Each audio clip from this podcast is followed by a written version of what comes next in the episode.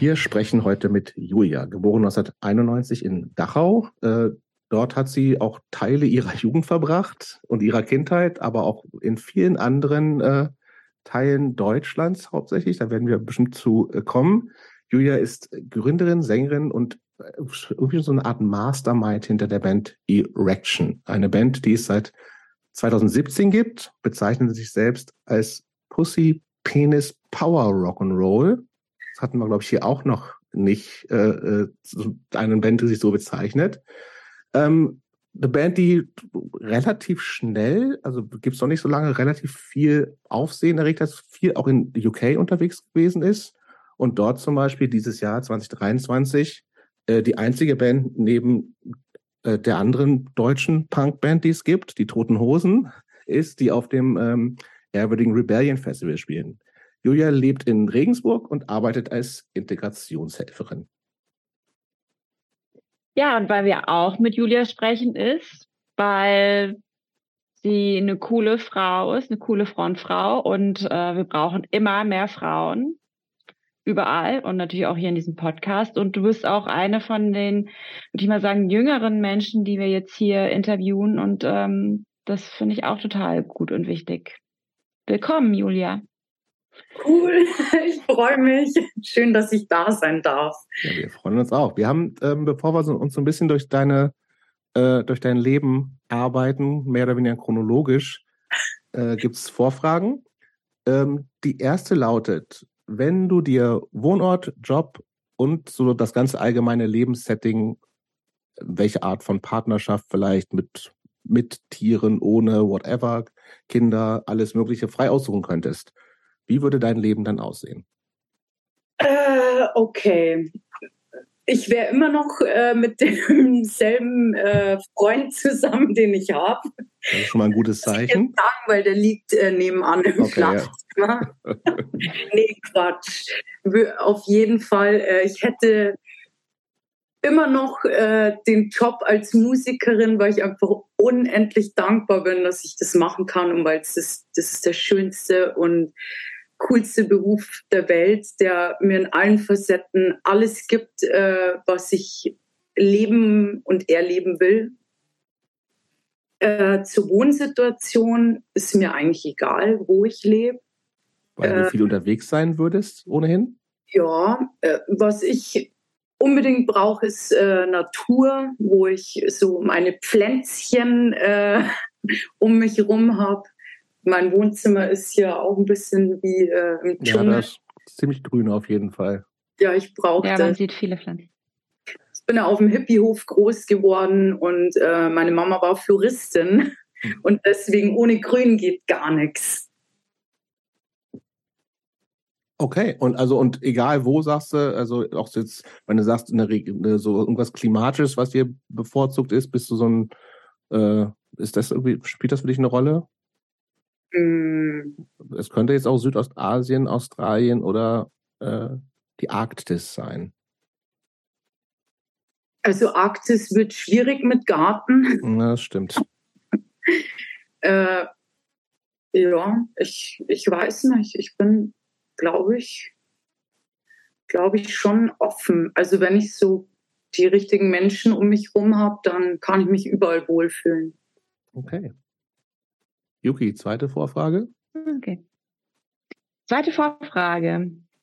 Was ist deine beste und was deine schlechteste Eigenschaft? Oh. So viel zum Thema Selbstreflexion. okay, meine beste Eigenschaft ist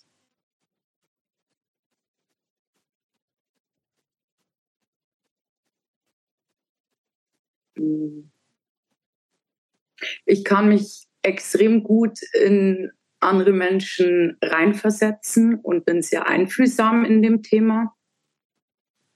Und meine schlechteste Angewohnheit ist, dass ich unglaublich, unglaublich ungeduldig, ungeduldig bin, ja. Aber so, dass es dich selbst nervt oder eher andere nervt, die mit dir zu tun haben? Äh, also am meisten stresse ich mich selber So, ich, ich bin mir selber nie schnell genug und mhm. ich mache mir da unglaublichen Stress. Und was machst du dagegen? Arbeiten. ich löse das völlig ungesund. Okay. Aber ich arbeite dran, das äh, noch besser zu lösen. Gut. Ähm, unsere klassische Einstiegsfrage ist, äh, Julia, wann kam Punk in dein Leben? Punk kam in mein Leben, wo ich die Augen aufgemacht habe, weil meine Mama war ein Punk. Äh, ja. Aber was, was, was für eine Art von Punk war die? Also ich habe, wir sind ja auch so ein bisschen vorbereitet, haben vorher so ein bisschen, äh, auch gibt schon so zwei, drei Interviews, Podcasts mit dir, da, da war das irgendwie eher so eine Mischung Punk, Techno, Hippie, whatever. Ähm, äh, wie, welche Art von Punk war deine Mutter? Wir wissen ja, es gibt Punk hat sehr viele Facetten, ne? Also Punk vor allem in der Richtung halt, dass sie Punk Musik gehört hat. Sie hat gelebt wie ein Punk. Die hat halt gemacht, was sie wollte und hat total darauf geschissen, was irgendjemand um sie rum äh, von ihr hält. Oder bei uns sah es auch immer crazy aus. Also das finde ich ist auch Punk so. Wenn man jetzt in eine klassische Familie äh, reinguckt, dann hat es ja schon meistens so ein bisschen so Strukturen. ist mhm. einfach mhm. so. Und das war halt bei uns zu Hause überhaupt nicht. Das war Anarchie pur. Wie, wie kannst du euer, also wie war so die Wohnsituation? Also wo habt ihr gewohnt? War das irgendwie Haus? Wie gesagt, du bist in Dachau geboren.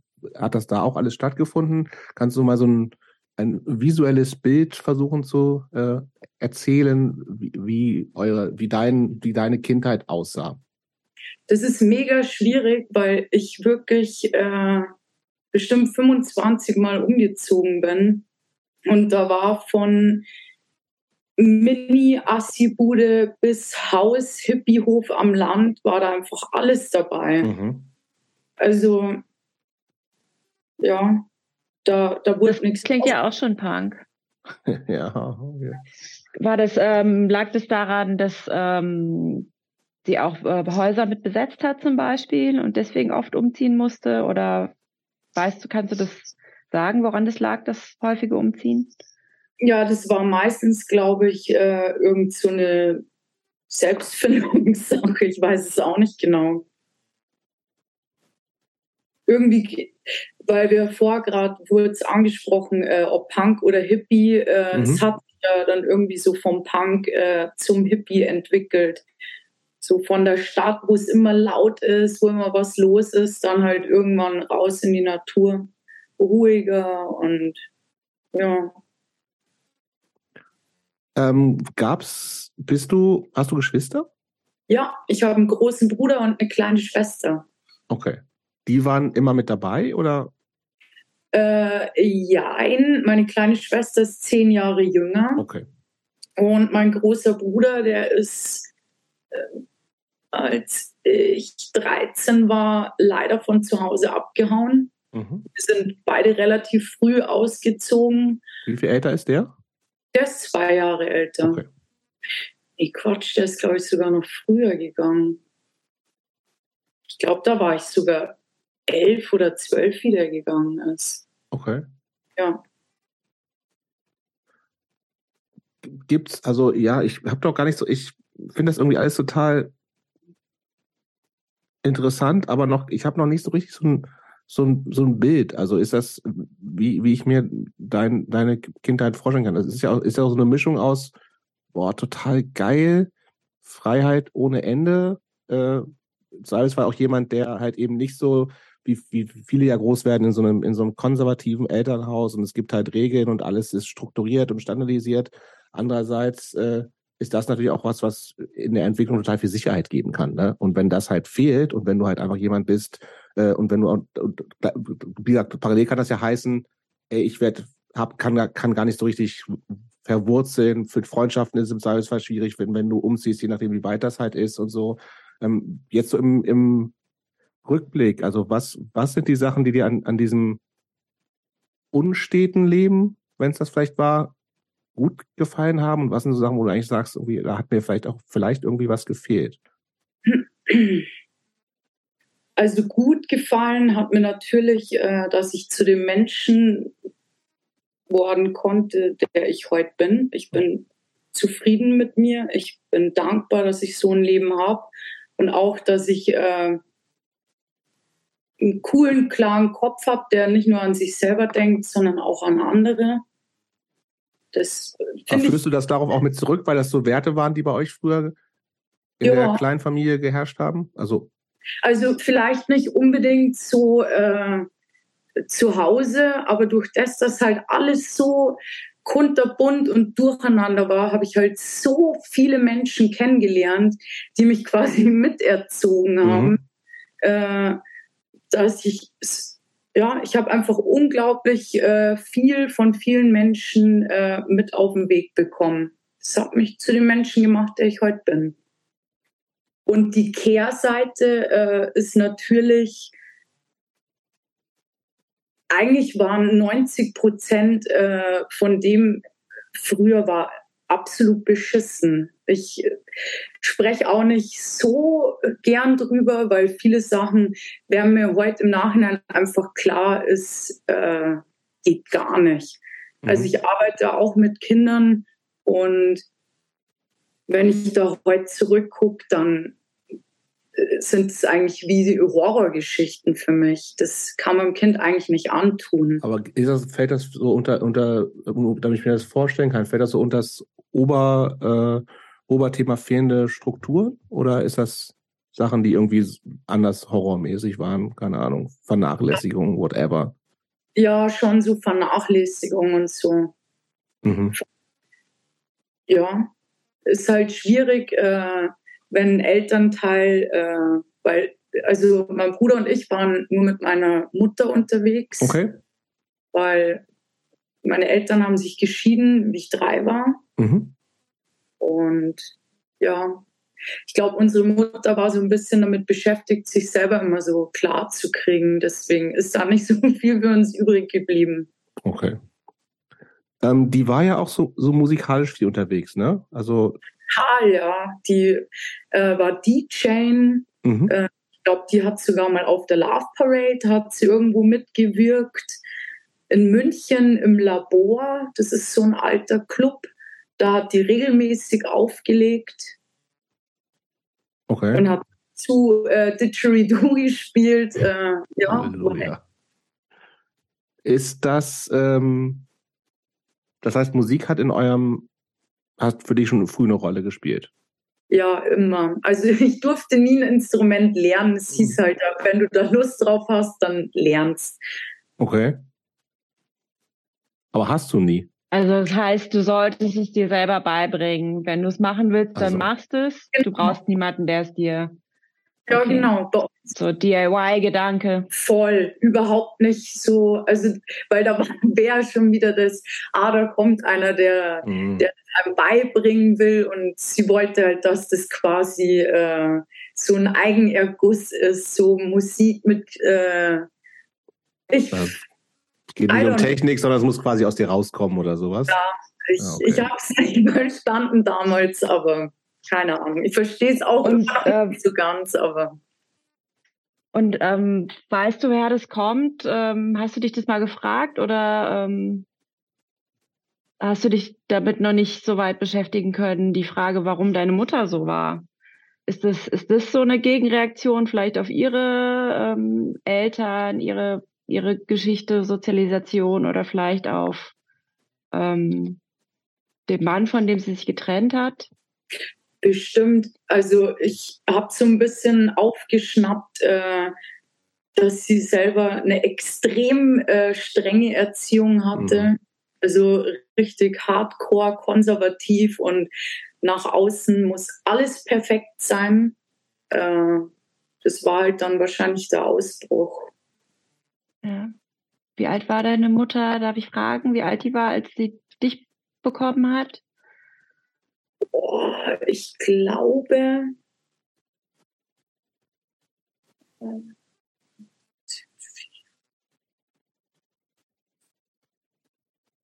glaube 24 ungefähr, 23. Ja. Okay, dann ähm, heißt es die, was wäre die denn dann für ein Jahrgang gewesen? Ende 60er, ne? 66. Jahrgang 66. Ja, ist schon äh, interessant, weil man so mit den 60ern und den Menschen, die in der Zeit geboren wurden, hängt natürlich davon ab, wo. Aber das ist ja auch so eine Zeit. Ähm, 66 ist anderes als anders als 46 geboren zu sein. Ja. So. Aber klar, man kann natürlich trotzdem strenges, äh, sehr konformes Elternhaus haben. Klar. Also ich kenne meine Oma nur so äh, von Höflichkeitsbesuchen und, und Handschlag und gefühlt Siezen und sowas. Oh Gott, nee, ja. die Frau hat immer der eine Satz, der mir halt einfach geblieben ist. Ach Gott, ich halte das nicht aus. Ach Gott, die Kinder. Ach Gott. Das ja das war, das ja furchtbar. Das ist so die Erinnerung an meine Oma. So. Und hat deine Mutter denn gesagt, wenn wir jetzt zu Oma gehen, zieht euch anständig an? Oder war das, ach ja, und jetzt gehen wir zu Oma, Kinder? Zieht euch mal richtig beschissen an.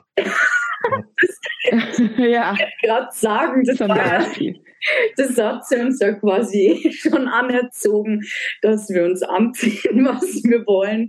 So, es gab irgendwie nie zwei passende Socken am Fuß und äh, das ist Chaos pur halt.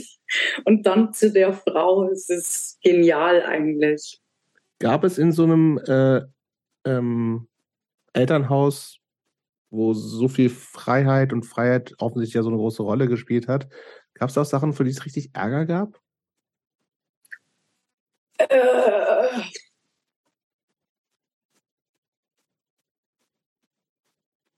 ich weiß gar nicht, ob ich mal richtig.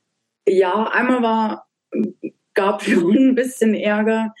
Da hatte ich so einen Wutanfall. Ähm, ich hatte in der Schule, musste ich im Dorf äh, in den Religionsunterricht gehen, in den, in den, katholischen. Na, natürlich weil da gab es kein evangelisch und auch kein äh, Ethikunterricht. Ja, ja. War in Schönau bei Eggenfelden so.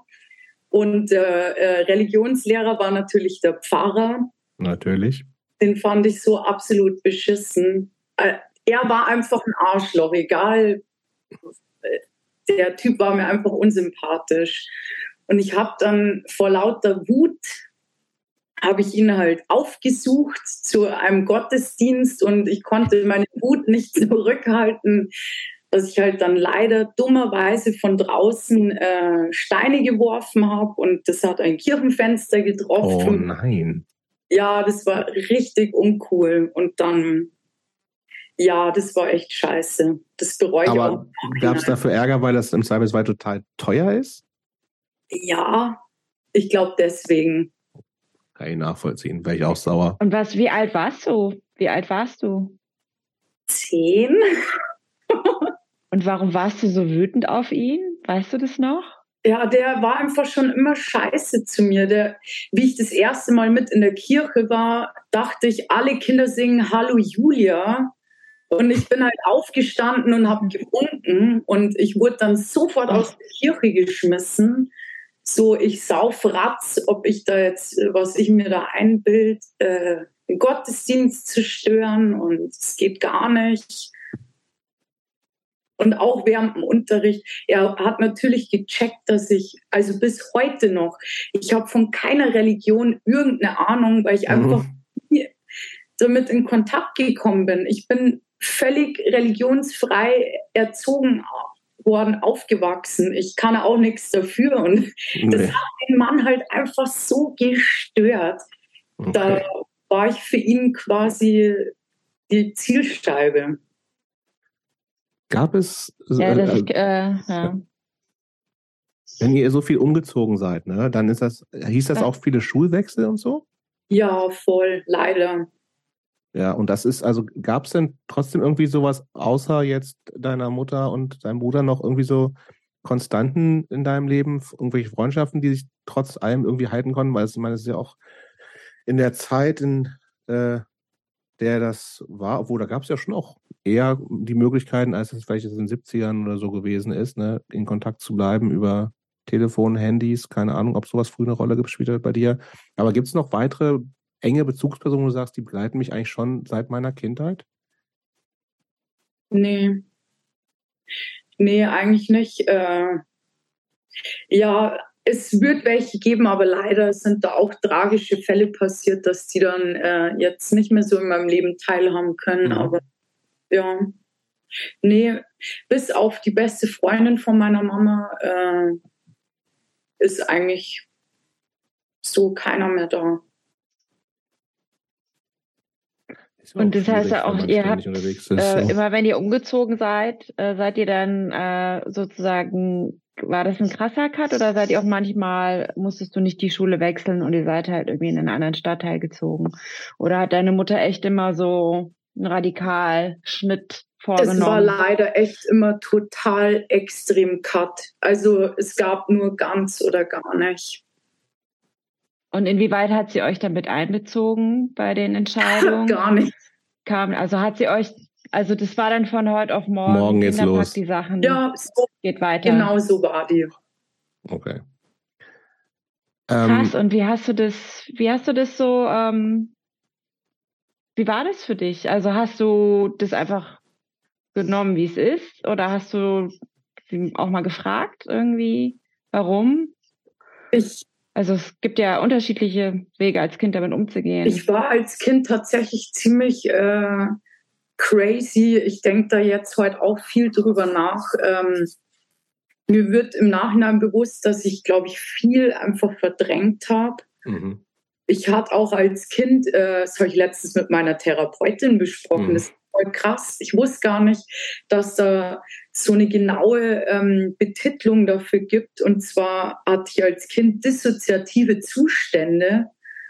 Und Was das, ist das genau? Das ist so krass. Du beamst dich quasi mit deinem äh, Bewusstsein so aus der Situation raus. Also du bist körperlich voll anwesend, aber der Kopf, der, der schwebt einfach in einer Fantasievorstellung. Mhm. Und Weil du überfordert bist dann. Ja, genau. Und das Gehirn schafft sich quasi so seinen eigenen Ort zum Glücklichsein. Das kann total krass werden, bis zu äh, richtig. Wahnvorstellungen und so. Hm. Also nicht richtig, weil Wahnvorstellungen, da meint man ja dann, dass das wirklich da ist. Mhm. Und das ist halt so, man, man checkt sich halt dahin aus. So. Das klingt aber, also wenn du so Zustände hattest, das ist wahrscheinlich, also und zusätzlich zu ständig Schulwechsel etc. pp. Ich würde jetzt mal nicht davon ausgehen, dass du eine Einserschülerin gewesen bist. War ich, ich war tatsächlich äh, bis zur vierten Klasse, wo die Umzüge noch nicht so krass waren, äh, war ich für die Lebensverhältnisse, die bei uns zu Hause geherrscht mhm. haben. Und äh, meine Mutter hat da gar nichts auf die Schule gegeben. Also die hat, ich gehe zu keinem Elterngespräch, okay, das ist ja wohl wahnsinnig. Scheißegal, ob du Hausaufgaben machst, weißt du, welche gibt und sowas alles. Ja, ja. Richtig. Mhm. Scheiß auf Hausaufgaben. Hier, ich gebe dir einen Blaumann. Willst du einen? Nee, will ich nicht. Wie Mama, wieso schreibst du mir? Hör auf damit, ja. Mhm. Ja. Aber Grundschule ging und dann ging es ja, quasi genau, abwärts, oder? Vielleicht auch nicht, muss ja nicht sein ich war richtig gut. Ich wollte sogar aufs Gymnasium gehen, mhm. aber das ist ja auch nicht Punk. Das hat sie einfach nicht erlaubt. Definitionssache, würde ich sagen. Ja, ne? Leider. In ihrer Welt war es okay. leider so. Leider. Und das heißt, dann, du warst, warst dann auch nicht auf dem Gymnasium? Ne, nee, wurde, wurde nicht erlaubt. Abgefahren. Hatte deine, was hatte deine Mutter für eine Bildung? War das was, wo sie dachte, sie möchte dich vor etwas bewahren, weil sie das gemacht hat und es nichts für sie war? Oder war es umgekehrt, ich habe das schon nicht gemacht, du machst das auch nicht? Ja, doch. Weißt du das? Genau die Richtung. Also sie war selber auf dem Gymnasium und hat immer gemeint, du weißt gar nicht, vor was ich dich da bewahre. Okay. Ja, auch Wissen, Mama, vor Wissen.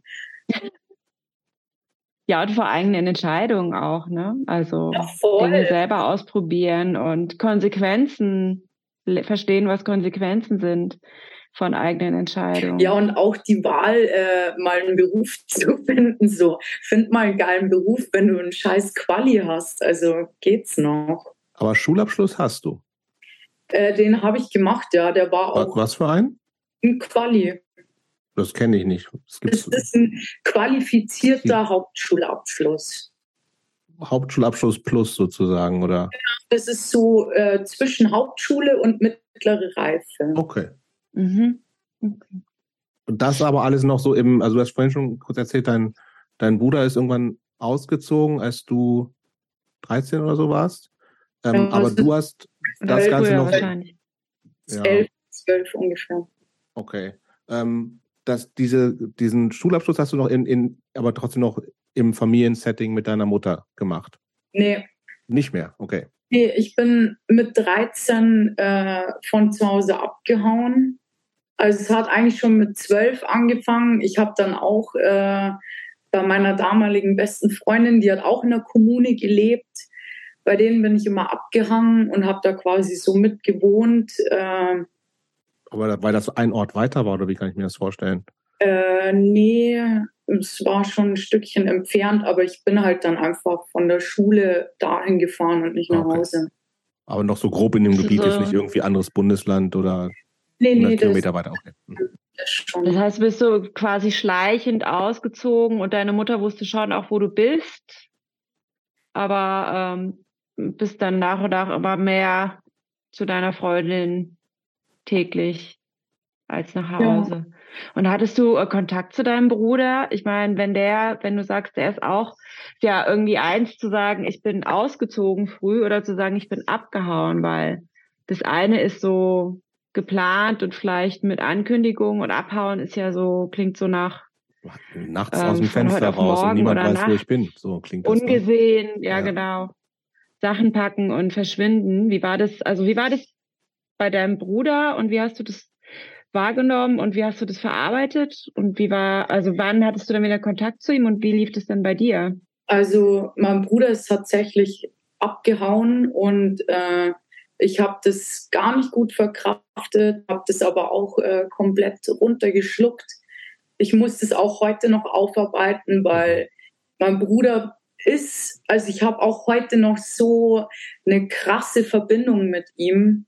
Äh, ich will äh, in seine Richtung, fällt mir gerade auf, auch jetzt gar nicht ähm, so extrem Klar. auf ihn eingehen, weil ich weiß nicht, welche Wege er in seinem Leben noch gehen. Voll, äh, nee. Lass uns bei dir bleiben. Voll auf jeden fein. Fall. Dann ja, ja. erzähl mal bei, von dir genau. Und also mich hat das fertig gemacht. Der war halt dann weg und so mein Verbündeter, der halt alles so mit mir miterlebt hat. Äh, und ja, war halt irgendwie großer Bruder so, auch wenn der irgendwie oft scheiße war, äh, war der halt da so, Leidensgenosse irgendwie. Mhm. Ja, war, war nicht cool. Ich glaube, es war dann auch ein Grund, wo ich mir dann auch gedacht habe, ja, ich mag es jetzt hier auch nicht mehr aushalten allein. Aber wenn du mit dann, 13 dann so ein bisschen raus, rausgehst und irgendwie eher so, aber noch so im, deine Mutter wusste, wo du bist? Manchmal. Manchmal. Aber ich, weil ich mich gerade frage, irgendwie, also ich habe zwei Kinder, der eine ist, wird bald elf.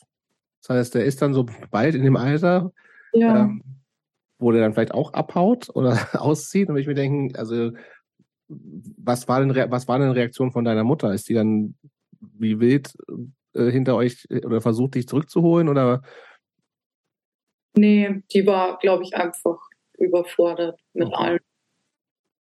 Also bei meinem Bruder hat sie schon noch geweint und war fertig, aber ich, ich kann es gar nicht so genau sagen. Äh, meine Mutter war, obwohl äh, sie nach außen zu allen Everybody's Darling und Sunshine und sich um jeden kümmern, umso weniger ist halt für uns übrig geblieben.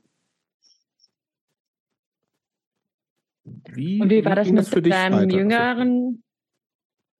Ich wollte noch fragen nach dem jüngeren Geschwister. Die ist ja ähm, zehn jünger, die war ja dann schon auf der Welt. Ja.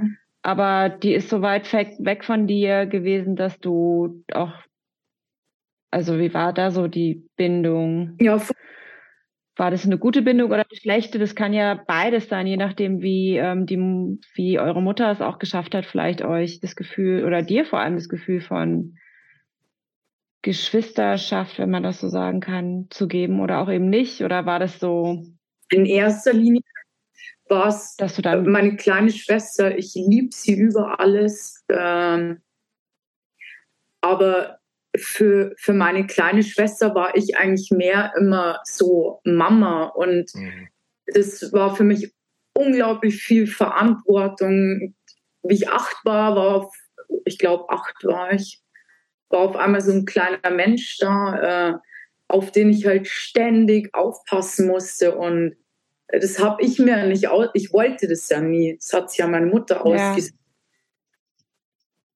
für dich ausgesucht vor allem. Genau, und für mich, ich habe damals, wie ich von zu Hause weg bin, ich habe nicht an die Kleine gedacht, so, das hätte ich vielleicht auch machen sollen, aber für mich war in erster Linie für mich erstmal schauen. So. Ja, ja, ja wahrscheinlich hast, war, musstest du dich irgendwie sozusagen retten und du warst ja auch gar nicht im Alter, wo du diese Verantwortung hättest übernehmen müssen. Total. Und zudem hast du dir ja schon früher die ganze Zeit übernehmen müssen, da warst du wahrscheinlich froh mal.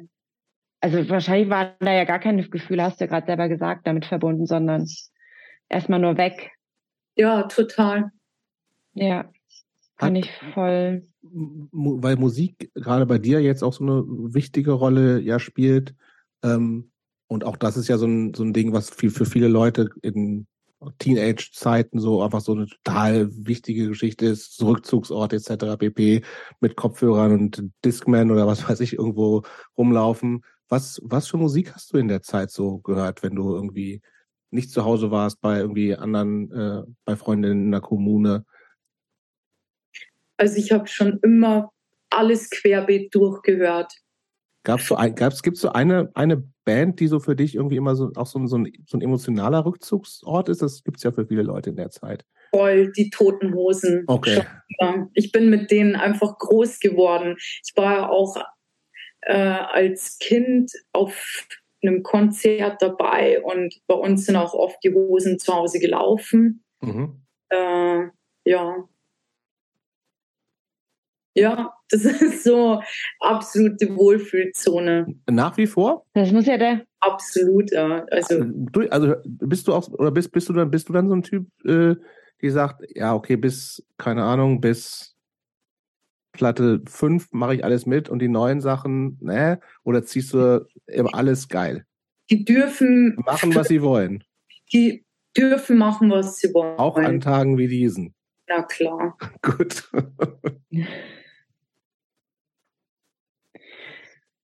Das muss ja der Hammer dann für dich sein, mit denen da auf dem Festival dann zu sein, ne? Ja, total. Also ich habe auch mit dem FOM bin ich mittlerweile persönlich äh, im Kontakt.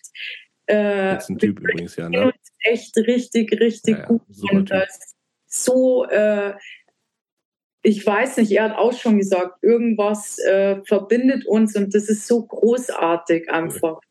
Das ist richtig schön ich freue mich so auf das Rebellion. Ich glaube, wir haben da eine großartige Zeit zusammen. Sehr cool. Schön.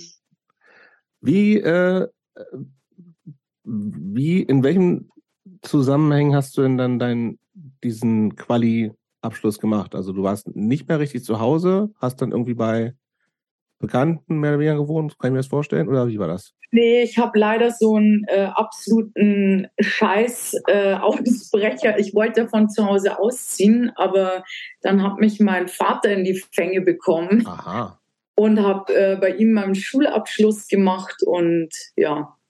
Das heißt, den gab es die ganze Zeit und du hattest eigentlich irgendwie auch mehr ab und an Kontakt zu dem in der ganzen Zeit, oder? Ja, der ist aufgetaucht, wann er mal Bock hatte, okay. so. Er hat dann da den King gespielt. Ähm, ja. Aber Und, schwierig eher. Alles ja, gewesen. ja, ganz schwieriger Typ. Okay. Ähm, ja. okay, und dann mit, mit Schulabschluss ist kein Prinzip so, da kann ja dann schon auch so ein bisschen das noch ein bisschen eigenständigeres Leben theoretisch anfangen, ne? Ja, eigentlich. Ja. Was waren denn so Pläne? Was, also, du hast ja schon gesagt, mit so einem, da kann man natürlich auch nicht so super viel machen mit so einem Quali. Ähm, was hatten Julia mit, wie alt ist, warst du da 15, 16 oder sowas, ne? 15. Äh, was, ja. was sind da so Sehnsüchte oder, oder eher realistische Einschätzungen dessen, was man dann so machen kann, gewesen?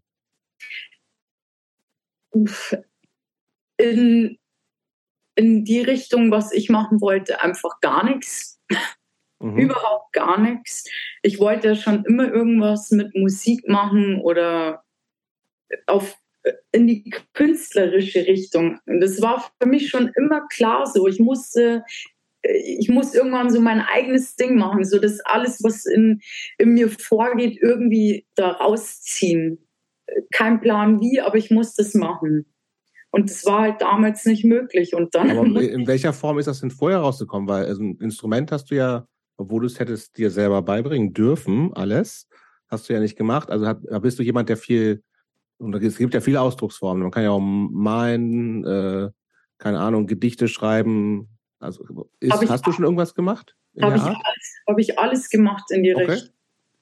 Äh, das Problem ist nur wirklich, äh, ich hatte nie die Möglichkeit, äh, aus meiner privaten Hölle auszubrechen. Mhm. Ich wurde abgehalten, das zu tun, was ich machen will. Mhm da war kein, kein Raum für. Und dann musste ich mit 15 äh, eine Ausbildung zur Einzelhandelskauffrau anfangen. Der absolute Killer für den kreativen kommt, kommt, Ja, das stimmt, okay. Das, äh, in was für einem Setting war das? Großer Betrieb, kleines Ding? Riesenbetrieb. Äh, okay. Hitmarkt hieß ah, das. Ah, ja. Ja, ist, Supermarkt, kennt, so eine Supermarktkette. Ja, ja genau, kennt ja. ihr. Beide, cool. Ja. Also das, aber Ausbildung zur Einzelhandelskauffrau heißt dann einfach tatsächlich auch so Lager, Regale einräumen, Kasse. Ja, so eine richtige Scheißarbeit für so ein bisschen über 45 Kilometer mit äh, Paletten ziehen und äh, Pakete schleppen und es war einfach kacke. Ja, nee, da bist du ja echt vom Regen in die Traufe, wenn ich das so sagen darf, oder? Von deiner Mutter weg, wo es super chaotisch war und dich das auch emotional überfordert hat, einerseits äh, auferlegt zu bekommen, quasi so ein Hippie-Punk-Leben zu führen, aber auch verantwortlich zu sein für ein kleines Geschwisterchen und dann weg von dort und ähm, zu deinem Vater. Diktatur. Ja, also wie, also wie hat er das denn? Darf ich dich das fragen oder magst du gar nicht so viel über deinen Vater sprechen? Doch, können wir schon gerne. Wie, wie er das überhaupt angestellt hat, dich dann zu sich zu holen und ähm, also hat er dich quasi gelockt mit eigenes Zimmer und du kannst dann eine Ausbildung machen oder was auch immer oder wie, wie lief das dann ab? Also ich glaube, weil du sagst äh, Sklavin, das klingt ja so wirklich, als hätte er dich eingesperrt und total kontrolliert. Ja, der, mein Vater ist ein Kontrollfreak. Also er wird sich das hier auch sicher anhören. Mhm. Ähm, servus. Servus. ja, nee, wirklich. Ich kenne ihn einfach zu gut. Äh, das Problem ist, er äh, wahrscheinlich hat er ein gutes, äh, einen guten Gedanken gehabt, äh, wie er mich damals äh, zu sich gelockt hat. Also Aber mehr, mehr Stabilität ins Leben bringen? Fragezeichen. Ich weiß nicht. Ich glaube, okay. es war eigentlich eher immer so ein Machtkampf von meinen Eltern, okay. wer schlussendlich ja, so Sorgerecht hat. Okay. Okay. Und hat er dich dann, hat er, weiß ich nicht, hat er dich emotional sozusagen erpresst oder wie? Weil du hättest ja von dort auch weggehen können, aber er hat es ja irgendwie auch geschafft, dass du diese Ausbildung auf jeden Fall angefangen hast. Ja, ich hatte Angst vor dem Typen. Ich habe alles gemacht, was er wollte. Ich hätte, ganz ehrlich, ich war, ich hatte keine Wahl. Ich mhm. war ein schwaches, kleines Mädchen. Als schwach würde ich, glaube ich, also alles andere als schwach, das würde ich dich nämlich jetzt fragen wollen, äh, wie das für dich war von, also wie du das ausgehalten hast, diese beiden Extreme. Das ist ja, also schwach warst du garantiert äh, von allen Dingen jetzt am allerwenigsten, weil du das ja alles ausgehalten hast. Wo hast du das dann hingesteckt auch? Also hast du mit Freunden drüber gesprochen? Hast du Tagebuch geführt, Gedichte geschrieben oder wo hast du das sozusagen? Gab es da so äh, was, wo du hin du das gechannelt hast sozusagen? Ja, wahrscheinlich in Alkohol und Drogen. Das, das hat schon eine Rolle gespielt da auch. Ja, ja, voll. Also ich habe da mit zwölf schon richtig losgelegt. Aber auch das sozusagen, das war ja dann noch zu der Zeit, wo du bei deiner Mutter warst, wo du sagst, ja, dann mach halt dein eigenes Leben oder ja. abgefahren. Ich glaube, das haben im Nachhinein, ich glaube, die haben das auch gar nicht gecheckt. Mhm. Ich meine, auch heute noch, das ist so oft, mich schauen Menschen an äh, und so, das ist so verrückt. Ich, also ich kann es verstehen im Nachhinein, dass meine Eltern überhaupt nichts gerafft haben, mhm. weil das äh, sogar heute die Leute nicht tun. So, ich habe da wahrscheinlich einfach so nicht so die Ausstrahlung, was so in das Klischee passt, äh, dass man so entgleiten kann. Wisst ihr, was ich meine, so ein bisschen? Nee, ich, ich bin mir so nicht ganz, ganz sicher. Ja, ich glaube, ich habe einfach immer nach außen hin so, so gewirkt, so.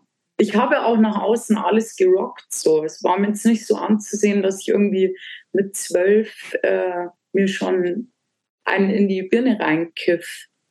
Also, als was meintest, du hast nach außen wirktest du total gefasst sozusagen und in Anführungszeichen normal, Voll, ja. so kontrolliert, aber mhm. hast dann halt für dich im Stillen eigentlich wie so jemand, der mit 40 einen Burnout hat und Workaholic ist, heimlich gesoffen tatsächlich. Ja, voll. Absolut. Und warst dann auch, warst dann auch mal blau, wenn es Abendessen gab, aber hast die anderen das nicht merken lassen. Ja, total.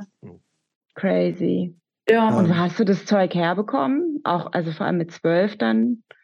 Du ja, sagst, du hast schon so früh angefangen ich habe schon immer Leute sofort kennengelernt in die Richtung. Ich war mit zwölf schon mit Jungs unterwegs, die waren 25, 27. Es war irgendwie schon immer normal. Ich war auch. War nicht, nicht nur Alkohol, hast du gesagt, ne? Nee. Was für Drogen haben da eine Rolle gespielt früher? Ich glaube, es gibt nichts, was ich noch nicht genommen habe. Ist das, spielt das jetzt noch eigentlich noch eine Rolle in deinem Leben? Nee, ich bin tatsächlich seit einem halben Jahr komplett clean. Also auch Alkohol und so? Auch Alkohol. Ich okay. rauche nicht mehr, ich trinke nicht mehr, ich nehme keine Drogen mehr. Ich bin frei von allen Substanzen.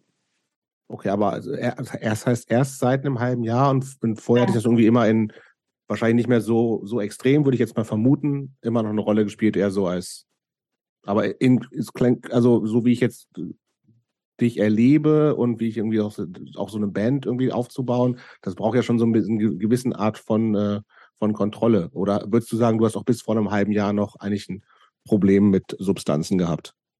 Also ich habe das Problem auch immer noch. Ich werde mhm. das Problem immer haben. Es okay. wird nie äh, weggehen. Und vielleicht äh, kommt auch der Tag, wo ich mal wieder was nehme oder rauche mhm. oder trinke oder weiß ich nicht. Aber ich werde auch trotzdem immer der, der kontrollierte Mensch sein. Das ist, ich habe ja nie gelernt, dass ich mich fallen lassen kann. Mhm. Ich musste ja immer funktionieren, so ich wäre sonst einfach gestorben. Wahnsinn, also das sind ja echt so krasse Gegensätze, ja, die du in dir vereinen musstest. Und also das drückt es ja, was du gerade gesagt hast, am allerbesten aus. Also gratuliere, dass du jetzt auch seit einem halben Jahr clean bist. Ja, ich kann mir auch vorstellen, dass das auch mit, ähm, ja, das hat ja, glaube ich, ich stelle mir vor, dass das auch mit vielen Ängsten verbunden ist. Also da so, so schlecht einem das äh, manchmal dann genau deswegen geht, dann das loszulassen, was dich so lange in deinem Leben mehr begleitet Voll. hat. Nicht zu wissen, was das mit dir machen wird, also ist ja auch ganz schön, äh, ein ganz schöner Schritt. Total krass. Sehr mutig. Auch das Interview äh, mit euch zu führen. Ich habe bis vor äh, Monaten hätte ich mir nie vorstellen können, dass ich so easy mit Leuten da sitze und quatsch, ohne dass ich nebenbei irgendwie ein bisschen was kipp so. Mhm ich habe mir es überhaupt nicht zugetraut, so dass ich als, dass ich als ich genug bin. Aber super, oder? ja, total. Gut, das zu merken. Voll ja. Super. Und sag mal, darf ich ähm, dich fragen in dem Zusammenhang dann, äh, wie lange du äh, die Therapie schon machst? Ist auch eben ein bisschen mein, mein Thema, weil ich bin auch seit längerem, mache ich das. Cool. Und, ähm, ja, ich auch. Ja. Ich, ey, immer, ich kann das auch wirklich fast, fast allen Menschen empfehlen. Ja. Also das ja. muss echt nach wie vor so enttabuisiert werden und dass da irgendwie Leute so Hürden haben, das anzunehmen und irgendwie ist mir eigentlich ein Rätsel. Also ich oh, kenne niemanden, der gesagt, kenne niemanden, der gesagt hat, irgendwie, ey, Therapie, mach nicht, ist eine scheiß Idee gewesen. Also alle, die es gemacht haben, ist eher so, warum habe ich es nicht früher gemacht, so, ne? Mir geht gerade auch wirklich, mein Herz geht auf, wenn ich das höre, weil einfach, es fällt so viel Ballast von einem ab, wenn man einfach, also wenn ich selber spüre, ich, ich kann und darf offen sprechen. Das ist so befre ein befreiendes Gefühl. Aber ich habe äh, unterbrochen, sorry, Yuki. Nee, du hast nicht unterbrochen. Nee, ich wollte sagen, nur ja. fragen, äh, seit wann du, seit wann du das machst, die Therapie? Ich mache die Therapie äh, jetzt ungefähr seit einem Dreivierteljahr. Und ich mache eine Verhaltenstherapie, weil alles, was bei mir in die Tiefe geht, habe ich gemerkt, kann ich so krass manipulieren. Mhm. Ich, da, da kommt man bei mir irgendwie nicht ran. Deswegen versuche ich mich selber auszutricksen, indem ich mein Verhalten ändere. Okay. Das heißt, äh, das ist ein Sitzen, findet es statt, ne? Ja. Oder? Ihr sitzt euch gegenüber. Genau. Also ich finde es super. Ich lerne so viel äh, über mich selber und äh, ja, es eine Bereicherung für mich. Ich finde das super, weil äh, ich kann mir auch vorstellen, gerade als Künstlerin, dass das auch nochmal, also so wie ich das auch meinte, von diesem Loslassen von den Drogen und dem Alkohol. Ich kenne auch Leute, die sagen, nee, ähm, wo halt, wo man so denkt, das würde dir gut tun, die aber sagen, nee, ich habe Angst, dass ich dann nicht mehr so kreativ bin. Ja. Stimmt. Und ähm, hatte ich. Ja, also Hattest du Total, auch? voll. Ich dachte, wenn, wenn ich nicht mehr so, äh, ja, da, dass ich nicht mehr so funktionieren kann auch, dass ich auf der Bühne irgendwie dann total äh, die Nullnummer bin.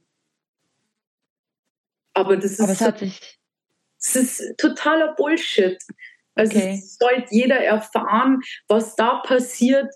Das erste Mal äh, mit klarem Kopf auf die Bühne gehen, das ist so krass einfach, was da abgeht. Manche werden jetzt vielleicht lachen, weil die das schon immer so machen, aber für mich war das so krass. Du meinst sozusagen die Körper, Adrenalin, Endorphine, was weiß ich, ja, was da dann freigesetzt wird, einfach. Du spürst ja die Leute so krass einfach, die mhm. sind so da, du, du kannst alles äh, äh beeinflussen, es ist irre einfach, total irre. Es ist das schönste, verrückteste Gefühl auf der Welt für mich. Hängt es miteinander zusammen, deine äh, Verhaltenstherapie und dann der Entschluss zu sagen, keine Drogen mehr? Nee, meine Therapeutin war total überrascht. Die hat auch gesagt, das ist schon, das ist so krass einfach. Ich habe ihr das ja erst gar nicht erzählt. Äh, ja, weil ich dachte, das ziehe ich, eh, kann ich, ziehe ich eh nicht durch, so, das schaffe ich nicht. Ähm, Aber wo kam das denn her? Also von, von dir einfach so oder? Ja, ich hatte irgendwie hatte ich schon länger so die Schnauze voll. Ich war auch körperlich äh, irgendwie echt schon ziemlich durch. So nach einer UK-Tour mhm. habe ich irgendwie auch schon äh, kam irgendwie Blut oben und unten und Okay. Ja, war irgendwie. Ich weiß nicht, die Leute waren irgendwie auch so komisch. Ich habe irgendwie auch nur noch strange Leute, glaube ich, angezogen. Und ich war dann an einem Tag so durchgefeiert, äh, kam eigentlich von dem Konzert total im Arsch nach Hause. Völlig durch äh, mit allem Intus, was man sich vorstellen kann. Und bin dann auf ein Volksfest gegangen. Äh, Meistens eine schlechte Idee. Eine total beschissene Idee, was ich auch niemals machen würde. So mit klarem Kopf. und habe mich halt da dann irgendwie noch eine Nacht durchgefeiert und habe da auch total beschissene Menschen kennengelernt, die ich eigentlich den ganzen Abend irgendwie versucht habe, so von mir fernzuhalten. Gott sei Dank waren auch coole Menschen dabei, äh, sonst wäre es, glaube ich, noch schlimmer eskaliert.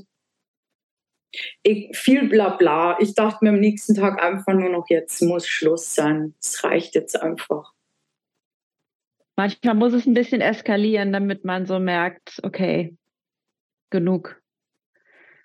Oder? Weiß ich nicht. Also nicht, dass jetzt die Erfahrung wichtig gewesen wäre für dich, aber irgendwie manchmal merkt man ja so. Voll. Und das Krasse ist auch, meine, äh, meine engen Freunde, ich dachte alle, dass die so total geschockt sind und irgendwie sagen, boah, spielst du, du kannst jetzt nicht aufhören, du bist so unsere ja. Party Queen. Voll, ja bist du irre? Äh, boah, was ist los mit dir? Hey, ganz im Gegenteil. Die sind alle so, boah, bitte, trink Endlich. bloß, trink bloß nichts mehr, keine Drogen mehr, boah, fang das nie wieder an. Eine Freundin hat auch gemeint, hey, ganz ehrlich, du hast doch eh schon alles durch. Was willst du eigentlich noch? Ähm, ja, es war, es ist total witzig eigentlich, die Reaktion. Ich Aber würde ja gerne nochmal so, so, so einen Schritt Richtung, ja. wir arbeiten uns noch durch die, äh, durch dein Leben durch. Wir sind so ein bisschen stehen geblieben bei, beim Hitmarkt. Oh, der Hitmarkt. Der ja. Hitmarkt. Äh, ländlicher Bereich oder Großstadt? Wo war das? Oberschleißheim, Vorstadt von München. Okay. Okay. Aber wie gesagt, du hast gesagt, ist äh, insbesondere für kreative Menschen nicht geil. Gar nicht. Für wenig Leute geil. Äh, natürlich trotzdem Respekt an alle, die das machen und vielleicht auch gerne machen und gut machen. Yes. Ähm, hast du äh, die Ausbildung zu Ende gemacht? Klar. Du bist quasi Einzelhandelskauffrau und dann ist man fertig, nach, also mit 17 dann wahrscheinlich, wie lange war es, zwei Jahre? Äh, 18, äh, ja, ich, also ich war selber fasziniert, dass ich die Ausbildung geschafft habe, weil Berufsschule habe ich mir gedacht, brauche ich nicht. Stimmt, das gehört ja auch dazu, ne? Das war die absolute Hölle. Da, ja, auf, egal, ich habe die Ausbildung geschafft. Ja, und, und dann? So. Ja, Was macht dann, man dann als, als, als, als ausgebildete Einzelhandelskauffrau, wenn man Julia Melzer heißt? Und wie sahst du aus zu der Zeit? Stimmt. Das würde mich auch interessieren. Wie sah ich aus zu der Zeit? Ähm, ja, wie so ein klassisches Partygirl halt. Da brauche ich, da brauch ich Details. So ich weiß nicht, wie klassische Partygirls ne? aussehen. Ne? Mitte Nullerjahre, wie sahen die Partygirls da aus? Wie sah ich mit 18 aus? Gute Frage. Also im Moment sehen ja so die 16- bis 18-Jährigen äh, so 90s-mäßig aus zum Beispiel, ne? Also. Ich glaube, ich, ich war da ziemlich äh, aufblondiert. Äh, War schon auch so, so, so punkig unterwegs? Den Punk hatte ich immer in mir. So. Okay. Aber ich glaube, so stylmäßig. Äh, nee, nee, nee. Äh, ich war da mit einem ziemlich abgefuckten Typen zusammen. Das war eher so ein Hip-Hopper. Mhm. total bescheuerter äh, Drogendealer sogar. Oh und der, der hat mich immer so ein bisschen manipuliert, dass ich eher äh, so ein bisschen normalomäßig ausschaue, weil ich habe für den auch immer äh, so ein bisschen geschippert. Was heißt das? Ja, der hat mir Drogen gegeben, die ich dann über den Münchner Hauptbahnhof ah. geschleppt habe, weil ich so blöd war. Aha. Habe ich noch nie gehört, den Ausdruck. Kennst du das, Yuki? Nö, aber ich fand hat jetzt in dem Kontext hat man ja, das schon ja. jetzt. So schlau bin ich heute Abend nicht mehr. Aber jetzt wissen wir es, wie ich aussah. Also eigentlich relativ normal. Nicht Weil sonst okay. auffällig gewesen wäre, genau. ja auch vielleicht. Auffällig. Ah, verstehe. Ja. Okay, aber was hast du dann gemacht, als die Ausbildung fertig war? Ja, da, da ist dann irgendwie nur Scheiße gekommen. So, da war dann leider äh, geht's ein bisschen deep. Äh, ist ja dann hat sich meine Mutter das Leben genommen, wie ich 18 war, wie die Ausbildung zu Ende war und mit äh, ihrem Tod kam dann ziemlich viel Scheiße in mein Leben, weil äh, ich eigentlich äh, die Erbschaft ausgeschlagen habe. Warum? Äh, weil alle gesagt haben, äh, Nur Schulden und so. Gibt es Schulden und so, genau. Und dann kam aber ein Konto damals zu mir und äh, ich dachte mir, geil, mhm. 1600 Euro. Oh. Ich lasse richtig hart krachen. Ja, für eine halbe Stunde oder lange kann man es nicht krachen lassen. Naja, aber in dem. Ja. Ja. Mit 18 ein Wochenende 1600 Euro auf die Kacke gehauen. Weiß ich nicht, ob es sich gelohnt hat, aber ich habe es gemacht. Äh, ja, und dann hieß halt irgendwie, das Konto äh, hätte mir das gar nicht auszahlen dürfen. Ah. Ja, und dann ist die Scheiße losgegangen. Dann hab ja, ich, total, ich habe total Panik bekommen. Äh, habe immer an meine Eltern äh, gedacht in ihrer Schuldenzwickmühle und dass bestimmt jetzt alles bergab geht bei mir und wie soll ich das Geld zurückzahlen äh, mit meinem Hungerlohn da und die Miete bezahlen. Und was macht man natürlich als 18-Jährige in der absoluten Tiefdepression, äh, weil gerade eh alles im Arsch ist man kündigt seine Wohnung, damit man anstatt der Miete die ja, Schulden. Viel sparen auf jeden Fall. Genau, kann man sich die Miete sparen und dann kann man ja die Schulden schneller zurückbezahlen. Und dann war ich obdachlos. Crazy. War das eine Kurzschlusshandlung ja. oder äh, wie das hast du dir das damals gedacht, wie das dann äh, ablaufen soll? Weil du hattest ja dann noch, äh, der, Hit, der Hitmarkt hat dich übernommen, wenn ich recht verstanden habe. Ja, für kurze Zeit, bis sie dann gemerkt haben, dass das bei mir gerade alles äh, drunter und drüber geht. Das heißt, du hast die Wohnung gekündigt und als die davon Wind bekommen haben, haben sie dich auch fallen lassen, sozusagen. Nee, äh, die haben mich tatsächlich vorher fallen lassen. Äh, also der Laden war eh scheiße. Ich habe die Nachricht äh, vom Tod von meiner Mutter in der Arbeit bekommen. Mhm äh, meine hysterische Oma ist die Mutter von meiner Mutter, die, ach du meine Güte, mhm. auch, äh, kam in den Markt äh, und hat mich angeschrien, deine Mutter ist tot. Äh, und ich bin dann in der Arbeit gestanden und dachte mir, okay. Äh, ja, was, was hat das mit dir gemacht? Ich meine, das ist ja so, also ihr habt, habt ihr in der Zeit einen engeren Kontakt gehabt, du und deine Mutter? Oder? Immer. Wir hatten immer Kontakt. Okay. Das ist ja ein totaler Schock im Zweifelsfall. Also.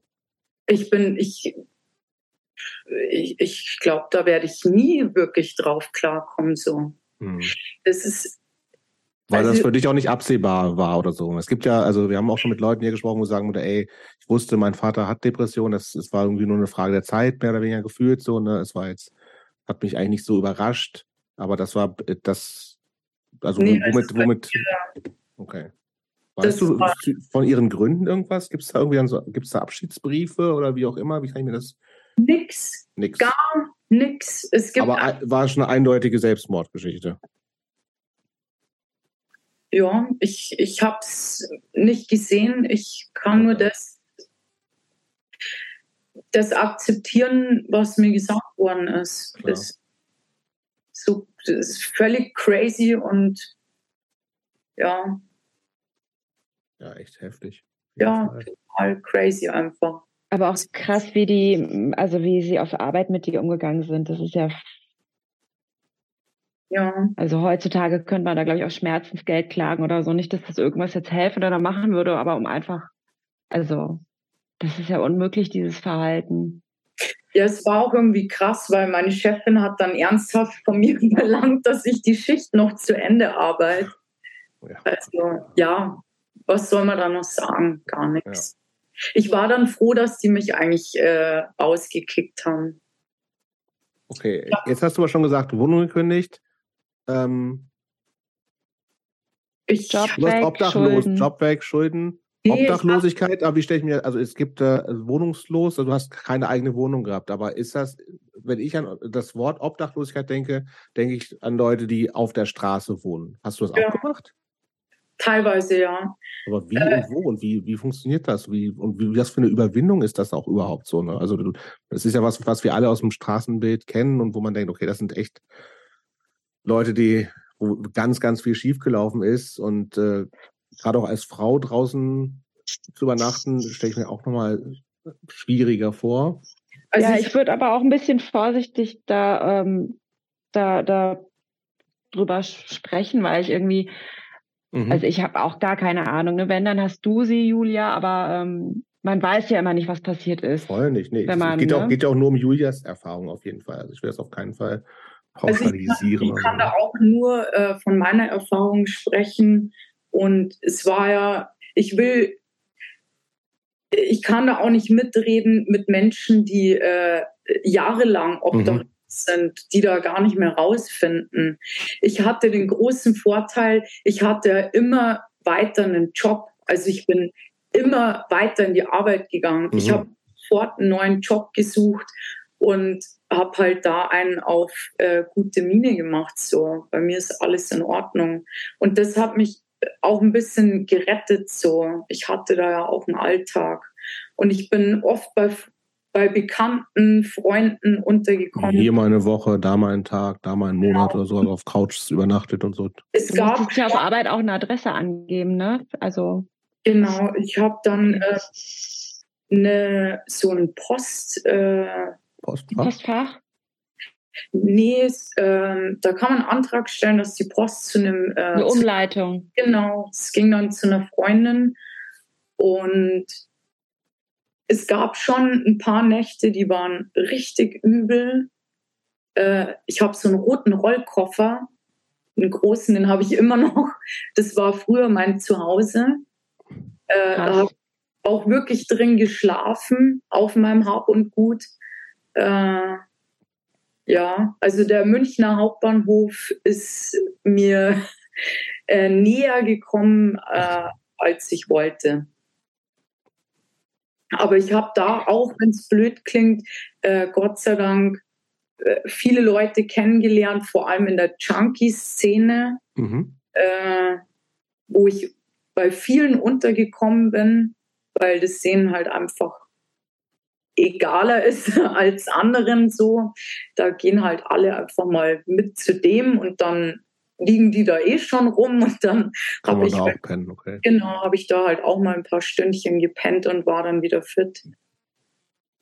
Also ich bei allem, was du echt erzählst, ne, du bist ja wirklich alles andere als schwach würde ich jetzt gerne noch mal kurz betonen, weil du echt äh, krasse Sachen gemacht hast und ähm, du hast es durchgezogen. Ne? Ich meine, ich weiß jetzt nicht, inwieweit dir ähm, die Konsequenzen sozusagen äh, klar waren, als du diese Wohnung gekündigt hast, aber es war ja klar für dich, irgendwann ziehe ich da aus und ähm, das Zeug, was ich aus der Wohnung schleppt, das trage ich nicht in eine andere Wohnung, sondern also das musst du ja auch irgendwie, das musstest du ja auch wuppen, das ganze Zeug da rausholen, was behalte ich, was nicht und dann halt zu sagen, vielleicht zu entscheiden, alles muss in diesen roten Koffer packen, äh, passen, weil mehr kann ich nicht, äh, mehr kann ich auch gar nicht irgendwie durch die Gegend wuchten.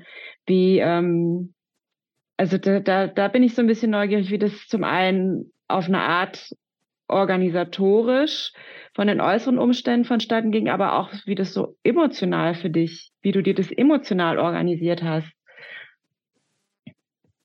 Also vieles. Also wenn es okay ist für dich. Ja, ich denke tatsächlich äh, das erste Mal jetzt selber drüber nach. Äh, viele Sachen äh, habe ich in der Wut tatsächlich weggeworfen dann. Ich habe die Hand für Hand in das Müllhaus runtergetragen und habe mich quasi davon verabschiedet geistig. War das Wut ich, auf deine Mutter letztendlich? Oder? Ja, voll. Ich war so wütend einfach. Ich habe Sachen verbrannt, also auch richtig mit. Ja, wenn dann äh, richtig, ne? Ja, ich wollte einfach alles niederbrennen. Und ich habe Sachen verschenkt. Äh, ich habe manche Sachen ähm, zu Freunden gegeben, in der Hoffnung, dass ich es irgendwann wieder bekomme. Und dann hatte ich den roten Koffer. Ich kann mich nicht, ich könnte mich nicht bewusst erinnern, wie ich den gepackt habe. Da warst du wahrscheinlich auch so wie in früheren Jahren dann dissoziativ sozusagen. Ja, das ist so Überlebensmodus. Mhm. Ja, voll, glaube ich, kann ich mir, also kann ich mir nicht vorstellen, aber dann, also das ist halt auch was ich meine. Krass, weil ich da, das kommt, fällt mir nämlich jetzt auch ein. Ich habe nämlich auch total unpassende Kleidung natürlich. Das war so beschissen. Ich dachte mir so oft im Nachhinein, fuck, hey, was habe ich hier so eigentlich? Nur die Party-Outfits eingepackt. Ja, man muss gut ja, ausschauen, wenn man, wenn man schon scheiße dran ist. Ja, klar. Boah, das ist so bescheuert einfach. Oh Gott. Wie lange war diese, diese Phase mit äh, Wohnungslosigkeit etc. pp? Und wie bist du vor allem da wieder rausgekommen? Das war äh, schnell und mit Vollzündung. Ähm, ich habe das natürlich, äh, ich bin ja so, so ein Sensibelchen und mein Kopf nimmt alles ungefiltert auf. Und ich habe ja vorher schon gesagt, mein, meine Stärke ist äh, Einfühlungsvermögen. Mhm. Und das alles, was ich da erlebt habe, äh, hat mich nicht, ist nicht so an mir vorbeigegangen. Und dementsprechend sind halt dann auch die Drogen härter geworden. Mhm. Und ich habe es irgendwann gar nicht mehr gepackt und war dann eigentlich nur noch am Feiern und am mich wegrichten. Und es gab dann auch äh, einen Abend, wo ich eine echt blöde Aktion gebracht habe, äh, die ich Gott sei Dank überlebt habe. Und also mit zu viel Drogen. Ja. Mhm. Aber auch bewusst zu viel. Mhm. Du hast es drauf ankommen lassen. Voll, ich, ich wollte einfach nicht mehr. Das war zu viel Chaos. Und wie, wie, hat, wie hat sich das, also wer hat dich gerettet? Wie? Ich bin einfach aufgewacht. Das ist wie, wie ein Wunder eigentlich. Und ich habe an dem Tag, und so endet auch die ganze Obdachlosigkeitsgeschichte, habe ich an dem Morgen, nachdem ich wieder aufgewacht bin, äh, das Telefon genommen, mein Handy und habe einfach nur äh, Suchthilfe eingegeben. Hm. Und da war ein unglaublich netter Mann am Telefon, der mit mir telefoniert hat und äh, ja, mich so ein bisschen gefragt hat, was mit mir los ist. Und dem habe ich so einen kurzen Einblick äh, in meine Geschichte gegeben. Und der meinte dann nur, okay, äh, du kommst jetzt da und dahin und dann äh, kriegen wir schon alles. Und ich weiß nicht wieso, weil eigentlich ist es ja total krass, irgendwo einfach hinzufahren zu einem Typen, den man überhaupt nicht kennt. Aber das war meine Rettung. Ich bin dann zu dem hingefahren. Das war ein Professor aus der Klinik in Haar in München. So ein ganz äh, großes Areal für psychische Erkrankungen, Drogen, äh, Abhängige. Okay. Und da war sozusagen Platz frei und. Da war ein Platz frei in der Entzugsstation. Habe ich zwei Wochen gemacht. Okay. Nach zwei Wochen bin ich abgehauen, um nochmal äh, eine Runde zu drehen. Mhm. Habe aber dann gemerkt, nö, das ist es nicht mehr. Bin dann nochmal zwei Wochen in den Entzug gegangen. Und dann bin ich ein Jahr auf Drogentherapie gegangen. Ist das ein Jahr stationär quasi? Nee. Ja. Abgefahren. Ja. Ist das auch die Zeit, aus der ähm, die Idee zu diesem Video von euch stammt?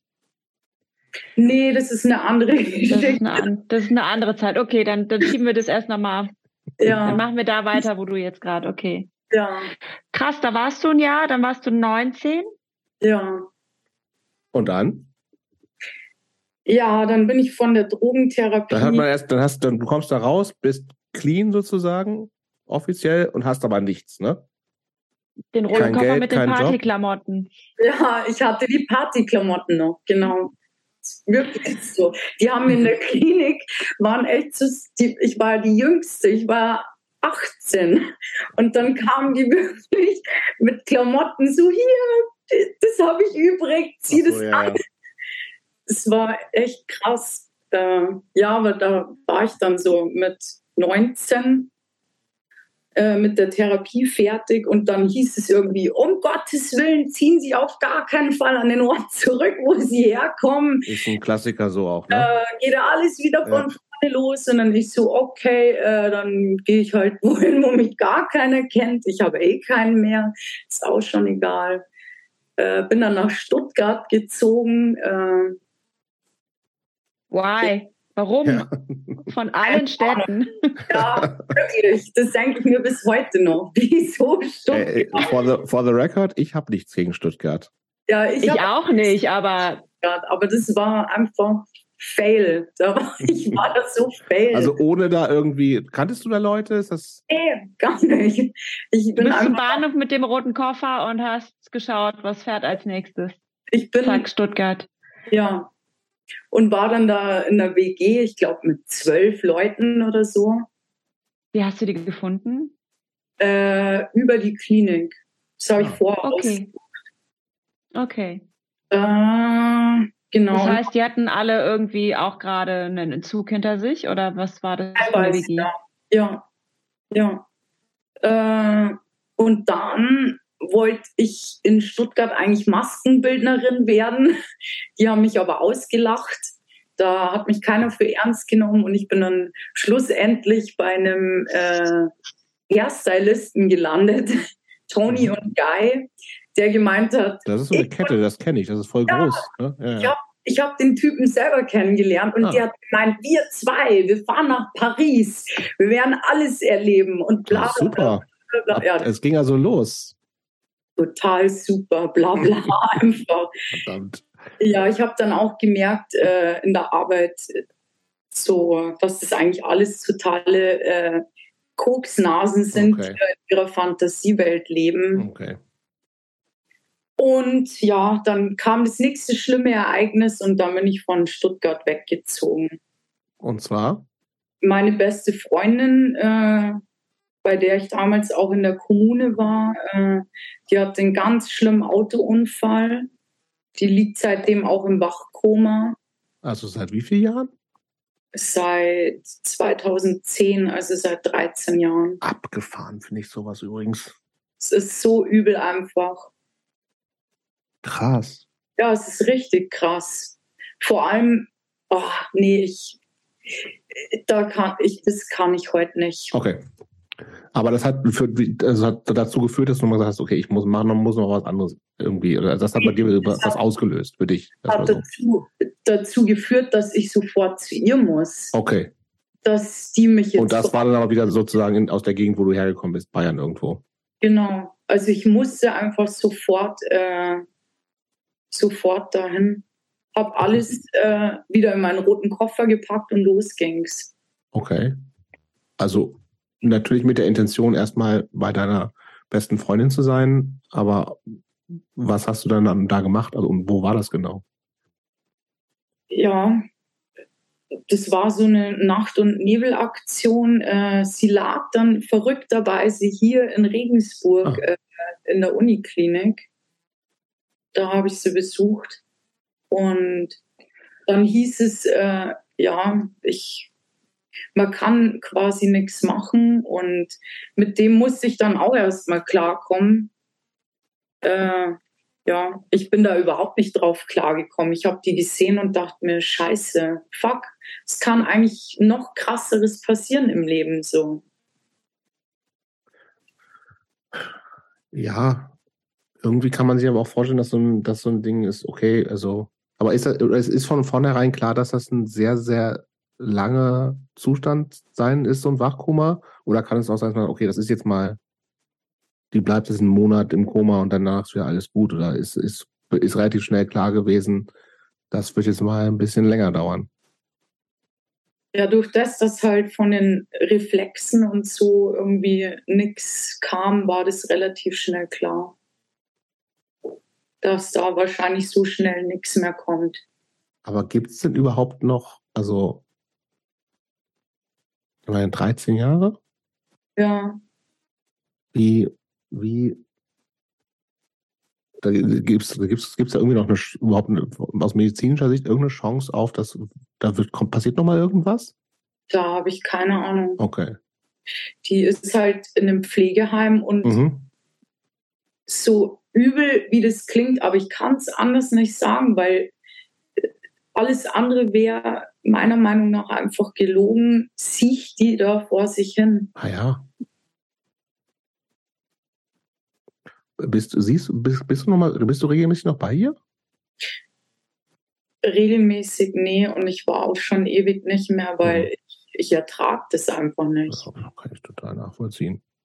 Ich fühle mich auch deswegen so schwach und ich denke jeden Tag dran und für mich ist es, ja, ich, ich denke mir oft selber, ich bin ein riesiges Arschloch, weil mhm. ich bin ja quasi die beste Freundin und eigentlich müsste ich bei ihr sein, aber ich ja, pack's aber, aber wofür, frage ich mich dann so auch. Ne? Also da würde ich, das kann das nachvollziehen, dass man, dass du so denkst, aber ich auch denke irgendwie so, ja, was, ja, das Schlimme was ist das, ne? Also eigentlich. Kein, keiner weiß, was, was ja da drin los ist. Ja, ja. Okay. Ähm, wenn wir da nicht, wenn du da nicht so in die Tiefe gehen willst, total okay natürlich. Ähm, ja. Aber du bist wieder in Regensburg oder zumindest in der Gegend, wo du jetzt ja noch bist. Das heißt, das, das war der, der Punkt, warum du jetzt da bist, wo du bist? Nee. okay. Dann führ uns doch mal hin, warum du jetzt in Regensburg bist und wie du da hingekommen bist. Okay, in, in schnellem Durchzug. Ich war dann in Eggenfelden, äh, habe da ein Mädel kennengelernt, äh, mit der habe ich auch eine Zeit lang zusammengelebt. Äh, habe dann nicht so nicht so gut zusammengepasst. Äh, habe dann einen Typen kennengelernt, der ein totaler Hippie war, der mich auch wieder voll in die Drogen zurückgeführt mhm. hat. Und der war Physiotherapeut äh, und der hat dann eine Stelle in Regensburg bekommen. Und da bin ich mitgezogen, weil ich mir gedacht habe, Eggenfelden ist kacke und langweilig. Sagt mir nichts, wo ist das? Ist das in der Nähe irgendwo da? In Niederbayern.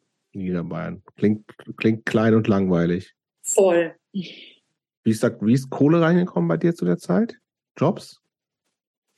Äh, ja, Jobs immer. Äh, ich habe kunterbunt alles gemacht. Äh, von Gastro über Altersheim. Boah, ich habe so viele Jobs gemacht. Das ist irre. Einzelhandelskauffrau hast du nicht nochmal gemacht. Gab es da keinen Hitmarkt in Eggenfelden? Wieder in diesem scheiß Hitmarkt. Oh, Kind, das ist mein Jugendtrauma. Ja, sorry. okay, ähm, okay, du bist in Regensburg. Ja. Aber dieser Hippie, der Hippie-Physiotherapeut, das ist nicht der aktuelle Dude, der da hinten irgendwo rumliegt. Ja, der Hippie-Fucker, der, der, liegt da Gott sei Dank nicht. Gut. Der äh, hat der Typ, der, oh, der hat, oh, kriege ich heute noch das Kotzen. Ja, warum? War von beiden Seiten ist viel schief gelaufen, aber er hat mir dann ja, schlussendlich wieder. Wir wollen, wir wollen, wir uns interessiert nur deine Version. Der Hippie, der Hippie-Fucker kann irgendwo anders in den genau. Podcast gehen und seine Geschichte da erzählen. Ja. Den laden wir nächste Woche ein. Ja, endlich hört mich jemand. Warum war das nicht schon immer so? Weil, nee, äh, ohne viel Trara äh, ist, ist leider am Ende von der Beziehung wieder nur der rote Koffer übrig geblieben. Und das war für mich wirklich sehr abgefuckt, weil ich habe mir da mit ein vermeintliches Leben aufgebaut und das ist wieder total schief gegangen. Mhm. Ja, und dann? Dann kam äh, der Retter, äh, der, der da drüben im Wohnzimmer liegt, äh, ja. im Schlafzimmer liegt. Ich glaube, vielleicht lauscht er auch. Äh, ja, der, der hat mich irgendwie gerettet. Aber wie, wie und wo? Also ihr habt euch irgendwie, eine, wie lernt man sich da kennen? Regensburgdating.de oder in der nee. Kneipe oder? Das ist eine total crazy Geschichte. Ich war äh, auf seinem ersten Konzert äh, mhm. von seiner Band. Äh, also for the record, der, der, spielt auch Gitarre in, bei Erection, ne? Genau. Gut, nur dass das, das wissen ja natürlich nicht alle, die das jetzt hier genau. hören. Aber er hatte vorher schon eine andere Band. Genau, Johnny Firebird. Mhm. Und als ich noch in Engenfelden gewohnt habe, hatten die ein Konzert im Boogaloo. Äh, war ein mega cooler Club da, gibt es leider nicht mehr. Und da fand ich ihn halt echt schon, schon richtig cool so. Äh, da war er aber leider mit einer anderen da. Mhm. Und deswegen war das für mich klar so, äh, ja, ist halt schade. Und dann habe ich in Regensburg in der Uni äh, angefangen zu arbeiten, in der Uniklinik auf der Intensivstation. Und dann steigt auf einmal äh, der Typ in der Früh in den Bus ein mhm. und setzt sich neben mich und sagt, ja, hi, wie geht's? Was machst du so? Und ich dachte mir, okay, ja, stranger Typ, aber ich rede mal mit ihm. Aber hast du ihn, aber du hast ihn schon erkannt. Genau. Nee, erst gar nicht. Es ist total okay. crazy. Ich bin dann am Nachmittag nach Hause gekommen äh, zu dem Hippie-Freak und sitze dann im Wohnzimmer und sage auf einmal, das ist der Typ in der roten Lederhose. Und er meinte dann nur, was für, was für ein Typ in der roten Lederhose. Und dann, ja, der, den, ich habe heute jemanden getroffen und den habe ich schon mal gesehen und das ist mir jetzt gerade erst wieder eingefallen. Und das ja, war so dein Heureka-Moment. Ja, das war total krass. Dass du es so laut aussprichst. Ja. Ja, und dann hat mich der Steven irgendwann gefragt, ob wir mal was machen wollen. Und ich dachte mir so, ja, warum nicht? Moment, ihr habt euch dann immer morgens im Bus getroffen? Nee, er Oder wie lief es dann weiter? Er hat nur einmal äh, seine Schicht getauscht, weil er mich bewusst im Bus treffen wollte. Och, Nein, woher wusste er denn, dass du Bus fährst? Hat er ausgecheckt. Nein, find ich, find der hat dich ein bisschen gestalkt, ne? Stimmt, das finde ich nicht so gut. Aber romantisch. es ist nur, es ist Positives Stalking. Fall einfach, genau. Romantic Stalking. Romantic Stalking. Das ist echt, doch, das ist schon cool. Cool. Das ist ja total. Wann, wann, wie früh war das denn? Ich meine, der hat sich einen Wecker gestellt. Wann bist du zur Arbeit gefahren? War sicherlich früh, oder? Richtig, richtig früh. Also ich glaube, damals so um halb sieben, sechs, halb sieben. Okay. Okay. Lustig. Das, Und dann, was hat er dann? Habt ihr dann Nummern getauscht oder wie hat es dann? Ja. Wie seid ihr in Kontakt geblieben, nachdem ihr ausgestiegen seid? Er kam dann irgendwann zu meiner Station. Immer mal wieder ist er so rumge. Aber also das heißt, er hat da auch gearbeitet. Genau, er arbeitet da auch immer noch. Immer noch, okay. Ja. Okay. Und ja, ich habe dann schon, also ich bin da immer so ein bisschen, ich liebe ja alle und ich check das immer nicht, wenn mich jemand. Äh, ah, okay. und, aber ich habe dann schon irgendwann, äh, ja, irgendwann habe ich es dann schon ein bisschen äh, gerafft, dass er halt da so guckt, wo ich bin.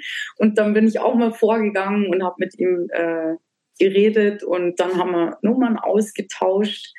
Und wo war euer erstes Date? im Kaff, äh, im Plan 9 hieß es, so eine veganes Restaurant, Bar. Mhm. Also eher, eher cool, so kann man was trinken und man kann aber auch einen Burger essen, wenn man. Okay. Äh, Wer hat ja. das ausgesucht? Äh, er. Okay. Ja, da hat er sich auch schlau gemacht, was ich gern mag.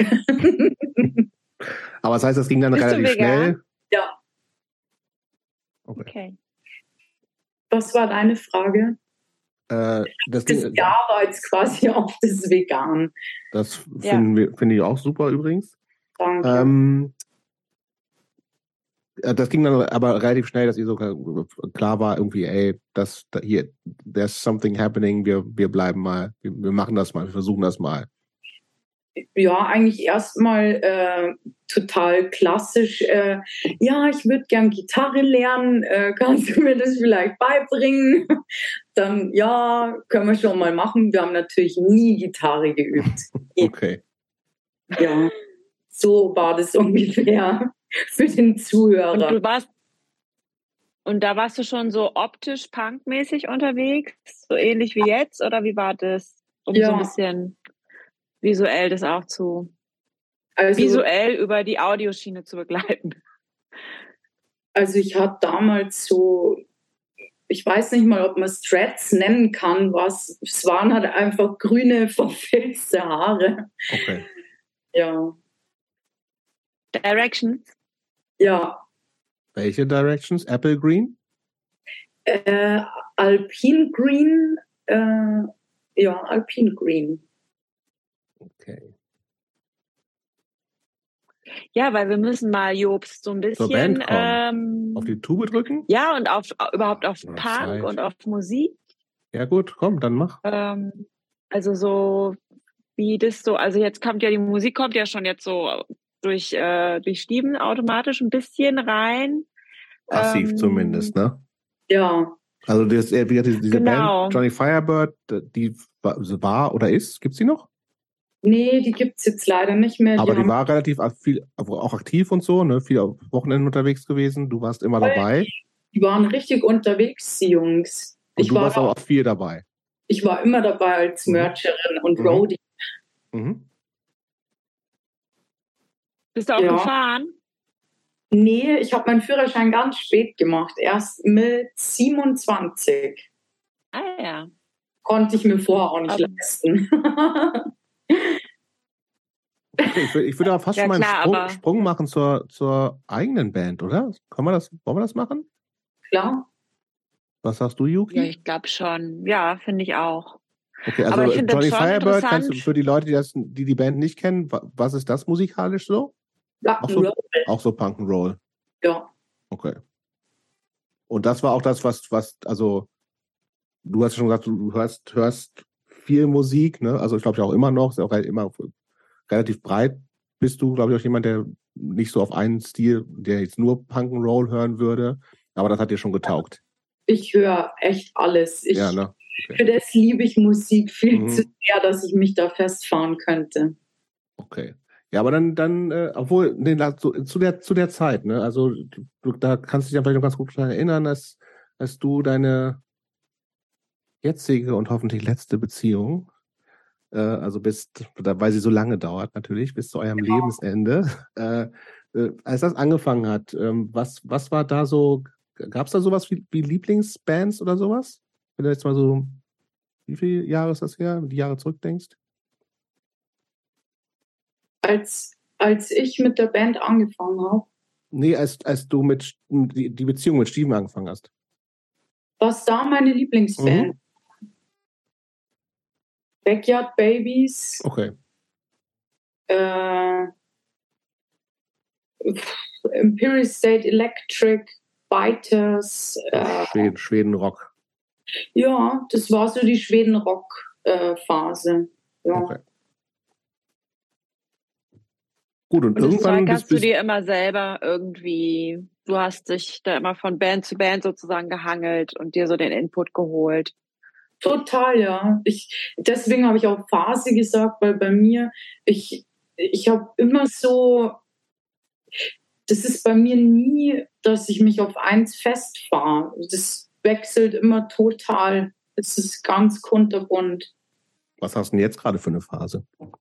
Musikalisch. Ja, Jetzt, jetzt gerade ist äh, so äh, Rancid äh, vom Tim Armstrong, das Solo-Zeug, Solo, mhm. Tim Time Bomb, feiere ich voll ab. Das Rock'n'Roll Theater, das er gemacht hat, das, ist das so der Hammer. Ist das geil? Musst du dir anschauen, es ist so ja, geil. Das Solo-Album finde ich auch mega geil. Schau dir unbedingt auf YouTube Tim Time Bombs Rock'n'Roll Theater an. Das ist erledigt vier Parts oder so, es ist der Hammer. Es ist halt ein totales Musical und Tam-Tam, aber es ist geil. Okay. Gut, Sehr irgendwann gut. bist du auf die Idee gekommen, irgendwie Mercherin zu sein, reicht nicht. Äh, ich will auch mal eine Band machen. Ähm, man ist ja wahrscheinlich auch, du warst wahrscheinlich viel in Proberäumen auch, ne? Da kriegt man ja, ja automatisch Bock, würde ich behaupten ich war quasi von Donnerstag bis Samstag jeden Tag im Proberaum. Und dann ja, kam der Moment, also, wo du gesagt hast, ich will jetzt auch was machen. Ich wollte, das ist total crazy, wenn ich zurückdenke, wollte ich schon, seitdem ich über sowas nachdenke, schon immer Sängerin werden. Mhm. Schon immer, schon seitdem ich ein kleines Mädchen bin. Und im Proberaum kam irgendwann mal äh, ich fand den Steven immer so äh, bewundernswert, weil er so viele Instrumente spielen kann. Und ich habe ihn oft gesehen, wie er getrommelt hat. Und das fand ich so, boah, es war für mich einfach der Hammer. Mhm. Und dann habe ich ihn gefragt, ob er mir das auch zeigen kann. Und das hat er gemacht. Ich habe mich hingesetzt und er meinte dann so, boah, krass, äh, das geht aber schnell so. äh, irgendwie gleich. So Rhythmus halten können, ja. so halbwegs. Mhm. Ja, genau. Es ging irgendwie gleich voll ab. Und dann habe ich mir äh, selber das erste Mal yeah, Musikunterricht selber genommen. Mhm. Äh, bei einem Lehrer oder einer Lehrerin? Yes, bei einem Lehrer. Der war richtig cool. Für Schlagzeug dann? Für Schlagzeug, mhm. genau. Äh, nicht lange, aber habe mir da so ein bisschen äh, Input geholt. Und irgendwann äh, war ich total besoffen in der Bar und habe da so einen emotionalen bekommen und habe da jeden zweiten gefühlt so, oh Mann, scheiße, ich will jetzt auch endlich Musik machen und das kann doch nicht wahr sein, dass ich die ganze Zeit äh, mit lauter Musikern unterwegs bin und selber äh, passiert irgendwie nichts und ich kann Schlagzeug spielen und wer macht jetzt eine verdammte Band mit mir? Und dann stand halt einfach alles, aber nicht das, was ich erwartet habe. Äh, stand die Alex da, unsere damalige Drummerin, so Studentin, die gerade einen Keeper-Job äh, macht, mhm. also Bedienungsjob macht, äh, total lange braune Haare, total das graue Mäuschen, stand dann vor mir äh, grölendem Trunkbold und hat dann gemeint, ich kann klassische Gitarre spielen. und ich bin halt einfach über sie drüber gefahren und okay, wir treffen uns im Proberaum, das wird alles großartig und ja. Das heißt, die hat jetzt so, so Punk, Rock'n'Roll und sowas gar nicht so einen Bezug gehabt? Ich glaube nicht im Nachhinein. Okay. Ja, aber es, ich, okay, ich das heißt aber, ihr, dann, ihr wart mehr oder weniger zufällig auch zwei, zwei Frauen? Ja. Und habt, habt euch erstmal zu zweit das erste Mal im Proberaum getroffen? Ja, wir haben dann äh, Teenage Anarchist zusammengespielt. Against Me, ja? Ja, voll. Äh, und das fand sie cool.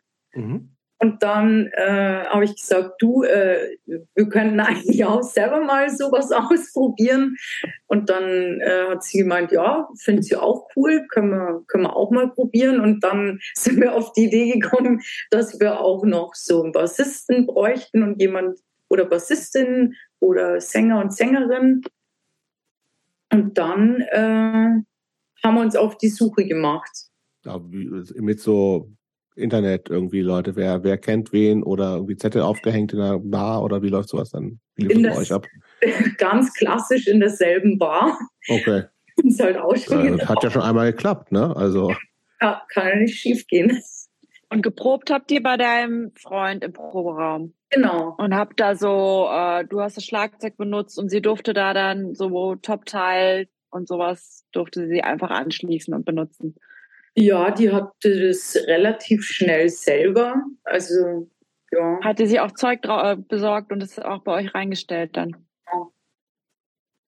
Und dann äh, war wieder so ein feuchtfröhlicher Abend in der Bananenbar, wo wir uns kennengelernt haben. Und da stand dann unser verrückter Tino auf einmal da. Und oh Gott, das war so krass der meinte dann irgendwie, ja, er könnte schon mal vorbeikommen zum Singen. Und ich dachte mir, ja, durchgeknallter Typ, der kann bestimmt auch singen. Und dann kam der zu uns im Proberaum und hat halt wirklich angefangen mit irgendeinem Müller. Und ich, hm. ich dachte wirklich, der will mich verarschen. Und er fand der das schon ernst gemeint? Ja, beim Tino ist es immer so ein Ding. Man weiß nicht, ob, er, ob das gerade Spaß ist oder ob das seine Realität ist. Äh, das ist so ein 50-50-Mensch. Mhm. Ich liebe ihn. Er ist das perfektionierte, das perfektionierte Chaos, sage ich immer. Aber kam der, in die, kam der in die Band? Ja, aber mit, dem, mit der Ansage, egal was du in dieser Band tust, du darfst alles machen. Nur nicht singen. Okay. Und dann kam er halt wirklich nochmal und hatte auf einmal einen Bass dabei. Und ich musste so lachen, weil das war so unreal alles. Okay. Und was hat der, was hat der für ein Background, dass der da so mit klassischem Gesang ankommt? Das war einfach die totale Verarsche. Ja, der, okay. Der hat da einfach irgendeinen irgendein Scheiß gemacht. Der, der ist verrückt, der Typ. Aber wie, wie entstehen, also am Anfang was covern ist relativ easy, ähm, aber eigene Songs ja dann nochmal so eine, so eine, nochmal eine andere Nummer. Also wie ist das passiert? Gerade wenn irgendwie ganz oft ist, sind es ja GitarristInnen, die halt Songs schreiben, so, ne, oder mit Riffs ankommen oder Liedern und so. Gerade wenn du gesagt hast, die Alex, die euch Gitarre gespielt hat, ähm, hat gar nicht so einen Background. Also wie sind denn so die ersten Songs eigentlich entstanden? Äh, mir fällt gerade ein, ich habe nämlich äh, die alte Akustikgitarre von meiner Mama vererbt bekommen. Ah. Und die ist verrückterweise in Regensburg, äh, wie ich in Regensburg gewohnt habe, wieder aufgetaucht. Bei okay. einer Freundin. Und die habe ich dann, du die habe ich bei ihr ja. Sorry. Kein Problem. Die habe ich bei ihr abgeholt und dann äh, habe ich quasi auf der Gitarre angefangen zu klimpern und habe da die Songs drauf geschrieben. Also dann so, dann hat dir irgendwer gesagt, hier brauchst du eigentlich nur zwei Finger Power Chords oder wie läuft das dann ab? Buch Gitarre für Dummies. Äh, Steven zeigt mal schnell, wie ich da hinlangen muss, ja. Das ist die Gitarre, das war eins von den Dingen, die du in der Wohnung beim Ausräumen weggegeben hast, wo du gedacht hast, hoffentlich, vielleicht kriege ich das irgendwann wieder und dann kommt diese Gitarre wieder. Ich kann mich bis heute nicht daran erinnern, aber ja.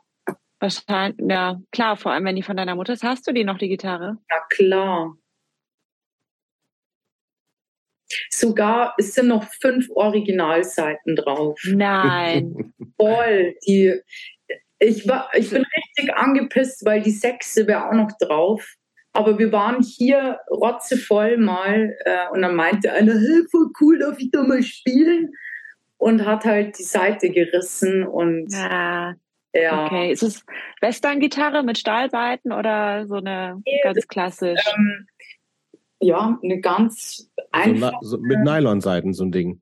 Genau, so, so einem ganz weichen Sound. Ach, so, cool. so einem dicken Hals und so, ne? Also ganz anders ja. als so eine.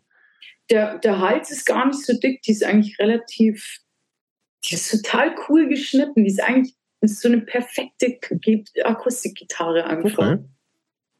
Das ist irgendwie total schön. Äh, dass da kommen wieder so viele Sachen zusammen in deinem Leben, finde ich. Dein Leben, was so, so, so, ähm, so Extreme in sich vereint, so dieses total komplett ohne, ne, ohne die mütterliche ähm, Obhut, die so alles kontrolliert, im Gegensatz dazu bei deinem Vater. Und das jetzt so, das vereint sich in dieser Gitarre wieder, die von deiner Mutter ist. Deine ja. Mutter, die gesagt hat, wenn du was lernen willst, dann lernst du es selber und du holst dir dann bestenfalls wirklich ein Buch Gitarre für Dummies. Boah, das ist echt und ja. nimmst diese Gitarre und bei und ähm, das so ja toll gesehen. Es ist der Wahnsinn. Hast du auch Unterricht mal genommen? Das wäre ja, dann hättest du es nochmal auf die Spitze getrieben, aber okay. Nee, nee. Ja, aber und auf der Gitarre hast du dann die ersten Songs komponiert, sagst du? Ja, voll. Schreibst und du immer noch den Großteil der Songs? Was sagst du? Schreibst du immer noch den Großteil der Songs? Ja. Mhm. Fällt dir das leicht? Voll. Cool. Und auch jetzt Du bist jetzt, ihr seid jetzt gerade im Studio, hast du vorhin erzählt, ne? Ihr nehmt gerade, ihr seid so in den letzten Zügen, ein neues Album aufzunehmen, hast du erzählt. Und ähm, das heißt, die letzten sechs Monate, die du jetzt ähm, drogenfrei bist, hast du auch dieses Album sozusagen kreiert jetzt in dieser Zeit, oder? Oder sind da auch Teile in dem Album, die vor diesen, vor dieser Zeit entstanden sind? Die waren alle vor der Zeit. Okay. Aber es ist auch interessant mit dem, äh, also jetzt, in deinem Jetzt-Zustand sozusagen, dieses Material zu nehmen, oder? Und das jetzt. Das ist total krass. Also auch die Songs, die auf dem Album sind, die sind echt, also es ist schon heftig. So, ich, das ist wirklich nochmal so, der letzte Dreck muss nochmal raus, so. Also es ist noch lang nicht der letzte Dreck, aber das ist schon, da, da kommt schon viel, viel raus einfach. Das ist wie so äh, Fasten jetzt gerade für dich dann, dass du einmal so. Ja. Und wenn du, wenn du ähm, Lieder schreibst, du hast das alles im Kopf oder machst du dir Notizen irgendeiner Art? Nee, das ist alles in meinem Kopf. Wahnsinn weil ich kann ja auch keine Noten oder irgendwas. Ich kann das ja nur äh, ungefähr auf der Gitarre klimpern, wie so gut wie es halt kann. Äh, singen, wie es halt ist, oder summen oder also ich kann es ja nur irgendwie erklären quasi. Aber Texte schreibst du schon auf? Ja, ja, die Texte sind alle von mir. Aber die schreibst du auch auf, die sind äh, nicht auch nur in deinem Kopf. Teilweise, teils, teils.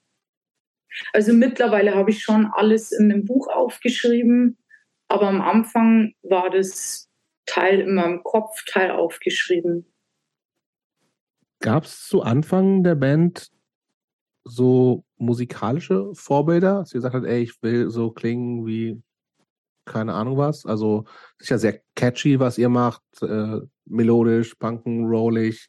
Also ich, ich höre da halt so ein bisschen, wenn man weiter zurückgeht, so ein bisschen so Runaways, vielleicht auch ein bisschen Vice Squad, Distillers oder so. Waren das so Sachen, die, die du als Person, die das hauptsächlich gemacht hat oder macht, im Kopf hattest oder ist das einfach so entstanden, weil das das ist, was aus dir rausgekommen ist? Kannst du das irgendwie einordnen? Ich glaube, das ist einfach ein Zufallstreffer. Mhm. Weil. Also du bist nicht hingegangen und sagst, ich will eine Band machen, die klingt, soll so und so klingen und das, das sind jetzt so diese fünf Bands, in deren Kosmos sich das bewegen soll. So kann man ja auch eine Band gründen, theoretisch, ne? Hätte ich ja auch, äh, also konnte ich ja auch rein äh, menschlich gar nicht beeinflussen, weil ich war ja nur in Anführungsstrichen die Drummerin, die die mhm. Lieder geschrieben hat.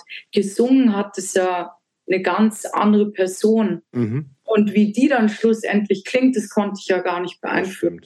Ja. Ich kann mir auch vorstellen, wenn man so autodidaktisch ähm, das alles gelernt hat, dass, ähm, dass das gar nicht auch auf eine Art so rum, ne? schwieriger ne? ist. Ja, ja, ja genau, dass man gar nicht sozusagen, also ohne das jetzt klein oder zu reden oder so, dass man einfach ähm, es kommt, was kommt, so, gar ne? nicht, genau. Ja, ja das war also viel intuitiver. Ja, voll. Also so, so schreibe ich auch Musik. Das ist kein, also mit irgendwelchen Zusammenhängen hat das überhaupt nichts zu tun. Das ist ja, äh, einfach wie so ein er Erguss, der einfach da ist und dann ist es so. Da kommt sicherlich auch die Energie, die da raussprüht, weil das halt so intuitiv ist und überhaupt nicht geplant und berechnet sozusagen. Ne, und auch nicht technisch zu sagen, Intro, äh, Refrain, Bridge, Chorus, whatever, sondern das ist halt so ganz intuitiv und das spürt man sicherlich auch. Also das hört man, würde ich behaupten, und das ist wahrscheinlich auch das, was die Leute dann spüren, wenn sie die, die Musik hören, dass es nicht berechnend catchy ist, sondern aus dir so rauskommt, so pur. Ja, das hoffe ich. Ich hoffe auch, dass das beim Album äh, erhalten bleibt. Aber wird das anders klingen als die Sachen, die man jetzt schon hören kann, aus deiner Sicht? Äh, also wir bleiben alle wir selber. Äh, ja. Es ist halt äh, super gut äh, produziert, sage ich mal so. Mhm. Wir waren in einem Studio. Also ist das nochmal ein Schritt sozusagen aus, aus deiner Sicht jetzt ein Schritt nach oben im Sinne von klingt geiler. Voll, für mich ist das total abgefahren. Ich habe es jetzt das erste Mal gemacht, äh, dass ich habe das Schlagzeug in der Garage eingespielt, so mit ein paar Mikrofonen. Mhm. Und jetzt waren wir in so einem richtig äh, krassen Studio, das nur für Schlagzeug quasi war. Äh, es war ein Riesenraum und dann, ja, es war alles so abgefahren irgendwie. Und die Gitarren, Gitarre und Bass äh, haben wir bei einem Producer äh, zu Hause eingespielt. Auch mein Gesang äh, haben wir bei dem aufgenommen. Das habe ich alles davor äh, überhaupt nicht gekannt. Ich habe das hier, so wie ich jetzt hier vorm äh, Computer sitze äh, mit euch, mhm. so habe ich davor die Musik gemacht. So Logic, äh, mhm. alles reingebastelt und fertig. So ist auch unsere, unsere EP entstanden zum Glück geht das ja alles total einfach inzwischen. Das ist ja schon echt ein Riesenvorteil, so ne? heutzutage Musik machen und du brauchst wirklich eigentlich nur einen Laptop ja, erstmal für, aber, um dich ähm, auszuprobieren, so finde ich. Also das. ja, total. Leicht, leicht, in Anführungsstrichen so, äh, aber ja. Ja, ja, also theoretisch leicht, weil die Voraussetzungen sind da und für alle genau. sozusagen. Da gibt es niedrigschwellig, aber dann halt auch was zu machen, was also ihr habt ja jetzt was geschafft, was, was irgendwie, also mir fällt ehrlich gesagt zuletzt nur so jemand wie Lily Allen oder so ein, zumindest dann im Mainstream, die dann halt geschafft hat, nur durchs Internet auch so, so eine Reichweite zu bekommen. Also die habt ihr jetzt noch nicht, aber wenn ich das so, was ich jetzt mitbekommen habe in der Recherche bei euch, ihr habt ja echt, ähm, ihr seid ja, ich habt ja quasi fast mit Beginn mit Corona, ein halbes Jahr vorher habt ihr ja, glaube ich, angefangen. Ja. Und seid so krass durchgestartet, wo man so denken würde, ein halbes Jahr vor Corona irgendwas zu starten, das kann nur in die Hose gehen. Ja. Aber es ihr habt es echt äh, voll krass durchgezogen und also, dass ihr jetzt in der kurzen Zeit an dem Punkt seid. Ja, äh, gerade mit den zwei Jahren Pandemie noch dazu, ne? Ja, ja ohne ja. Auftritte und so. Das ist Wie gab es ja erstaunlicherweise relativ viele noch, ne? Voll. Also bei uns, es war nie Stillstand. Es war so abgefahren. Wir wurden ja dann auch zu äh, Livestreams und so ohne mhm. Ende eingeladen. Da war nie Ruhe. Kannst Können du dich an euer allererstes ähm, Konzert noch erinnern? Ja, also mit mir als Sängerin ja. generell mhm. als. Ja, dann machen wir beide mal. Also äh, allererstes Erection-Konzert, du am Schlagzeug? Das aller, allererste Erection-Konzert war im Tiki Beat in Regensburg. Klingt äh, nach Bar. Ja, ich habe den Stiefen nur angeschaut und habe gesagt, ich gehe da nicht hoch, mach du das. Mhm. Ähm, es war so Auf die Bühne meintest du jetzt? Ja, ich, ich hatte so Schiss. Ich habe echt gedacht, ich kann das nicht. Ich, ich kann einfach nicht. Aber ich habe es gerockt und ich war angefixt. Ich wollte nichts anderes mehr machen in meinem Leben. Und dann äh, Konzert als Sängerin, ultra krass. Äh, Sängerin verlässt uns zwei Wochen vorm Auftritt. Mhm. Äh, wir sind alle die da. Braut mit den. Ja. Die Gitarrenbraut. Nee, die. Nee. Es gab noch eine Sängerin, noch mal eine, eine andere. andere. Genau. Okay.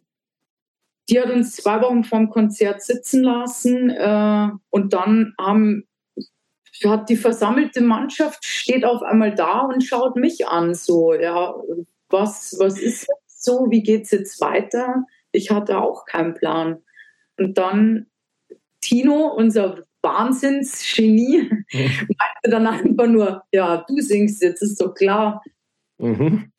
Und ja, ist klar, Tino, gut, dann singe ich jetzt. Und dann sagt er zu Alex, und du spielst jetzt Schlagzeug. Und die Alex, okay, äh, ich hatte eh mal so einen zwei Wochen Schlagzeug-Crash-Kurs.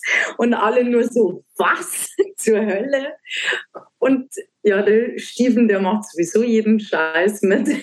Haben wir uns dann im Proberaum gestellt und auf einmal fängt die Alex an, Schlagzeug zu spielen. Also du hast das vorher noch nie gesehen gehabt bei der? Nee, das war die, der krass, krasseste Autisten-Move einfach.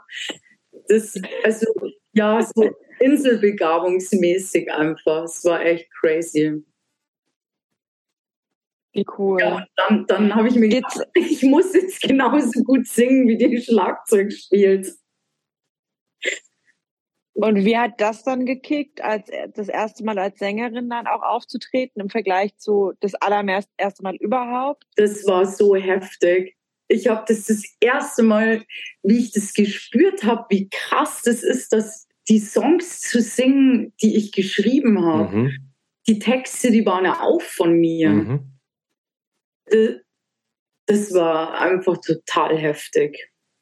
Da habe ich das, im positiven Sinne, aber ausschließlich. Ja, voll. Das war so krass. Das muss ja für dich und für alle in der Band das mega Aha-Erlebnis auch gewesen zu sein, weil du jetzt selber das so ähm, vorträgst, in Anführungszeichen, und interpretierst, wie das in deinem Kopf stattgefunden hat, als du es komponiert hast. Ne? Ja. Und wir sind auch nach dem Konzert da gestanden und alle haben sich nur angeschaut und das war so crazy. Es war wirklich so, boah, krass, was ist da gerade passiert. Aber es war irgendwie sofort, das war so klar für alle, dass es einfach genau so jetzt ist und weitergehen wird. Es war großartig. Super. Und wie lief das? Also ich muss erstmal fragen, wie, wie kommt ihr eigentlich zu dem Bandnamen? Und dann muss ich so ein bisschen für Christopher, das war ihm, glaube ich, wichtig, auch so diese ganze Sex-Thematik rund um, um eure Band und was sozusagen als, als Tagline da so mitschwebt. Ähm, ja. was, was es da mit auf sich hat und wer ist da eigentlich so, also wer ist Urheberin vielleicht und was ist die Idee dahinter? Also ist da überhaupt eine Idee dahinter? Genau, ist da eine Idee dahinter? Ist es reine Provo oder welche Gedanken gibt es dazu? Urheberin äh, bin ich und es ist pure Provokation. Erection ist einfach nur entstanden, weil einfach es gibt so viele Pimmel in der Musikwelt. Und deswegen dachte ich mir einfach, fuck off, ich nenne die Band Erection. Also, das ist so lustig, weil ich habe kurz recherchiert, nach Fotos habe ich von euch gesucht und ich glaube irgendwie auf nur Wikipedia Erection Fotos von euch. Oh, oh, oh. Nee, ich weiß echt, nein, ich glaube, ich habe deinen Namen eingegeben, Julia, und die Band in Kombi und dann bin ich auf Bildersuche gegangen. Und ich glaube, ihr habt bei Wikipedia Bilder, aber noch keinen Eintrag. Musste ich dann feststellen, weil weil ich habe das Bild gefunden und es ist irgendwie bei Wiki und dann habe ich in der Wiki-Suche den Bandnamen eingegeben und dann habe ich gedacht, okay, das macht keinen Sinn. Weil dann gab es natürlich eine Menge Bilder und Videos für Erection, die aber nichts mit eurer Band zu tun haben. Und dann habe ich gedacht, okay, ich lasse das. Auch nicht so wichtig. oh Gott. War sehr, sehr lustig. Aber daran habt ihr, daran hast du gar nicht gedacht, ne? Dass es vielleicht auch lustig ist, wenn die Leute das dann eingeben und. Nee, da habe ich natürlich nicht drüber nachgedacht. Hey, im Nachhinein denke ich mir, das ist alles so bescheuert. Ich hätte mir halt alles einfallen lassen können. Warum Erection? Aber es ist so. Und ich stehe dazu und ich finde es, hey, egal. Es ist, es ist der Bandname und äh, ich glaube, ich, ich finde den auch, gar nicht so blöd. Ich, ich glaube, ich bin auch auf der Welt, dass ich ein bisschen Rambazamba mache so. Und da äh, stehe ich auch voll dahinter. Ich finde es, äh, ich finde es echt, ähm, also ich habe jetzt nicht gedacht, warum jetzt dieser Bandname. Da gab es vielleicht andere Bands, wo man eher so länger drüber gesprochen hat, warum jetzt das und bereut ihr das oder nicht. Ja. Gerade wir, Jobst, wir hatten ja mal vor einem Jahr ein Interview. Mhm. Ähm, aber bei dem Bandnamen, ich finde da, ähm, schwingt so viel mit. Natürlich auch immer was, was man selber da rein projiziert. Aber das, was du halt sagst, das finde ich, also das finde ich die beste Erklärung. Und dann ähm, ist es ja noch diese Tagline sozusagen mit Pussy Penis. Ist es Power Punk oder Power Rock'n'Roll jetzt eigentlich? Power Punk'n'Roll. Punk'n'Roll.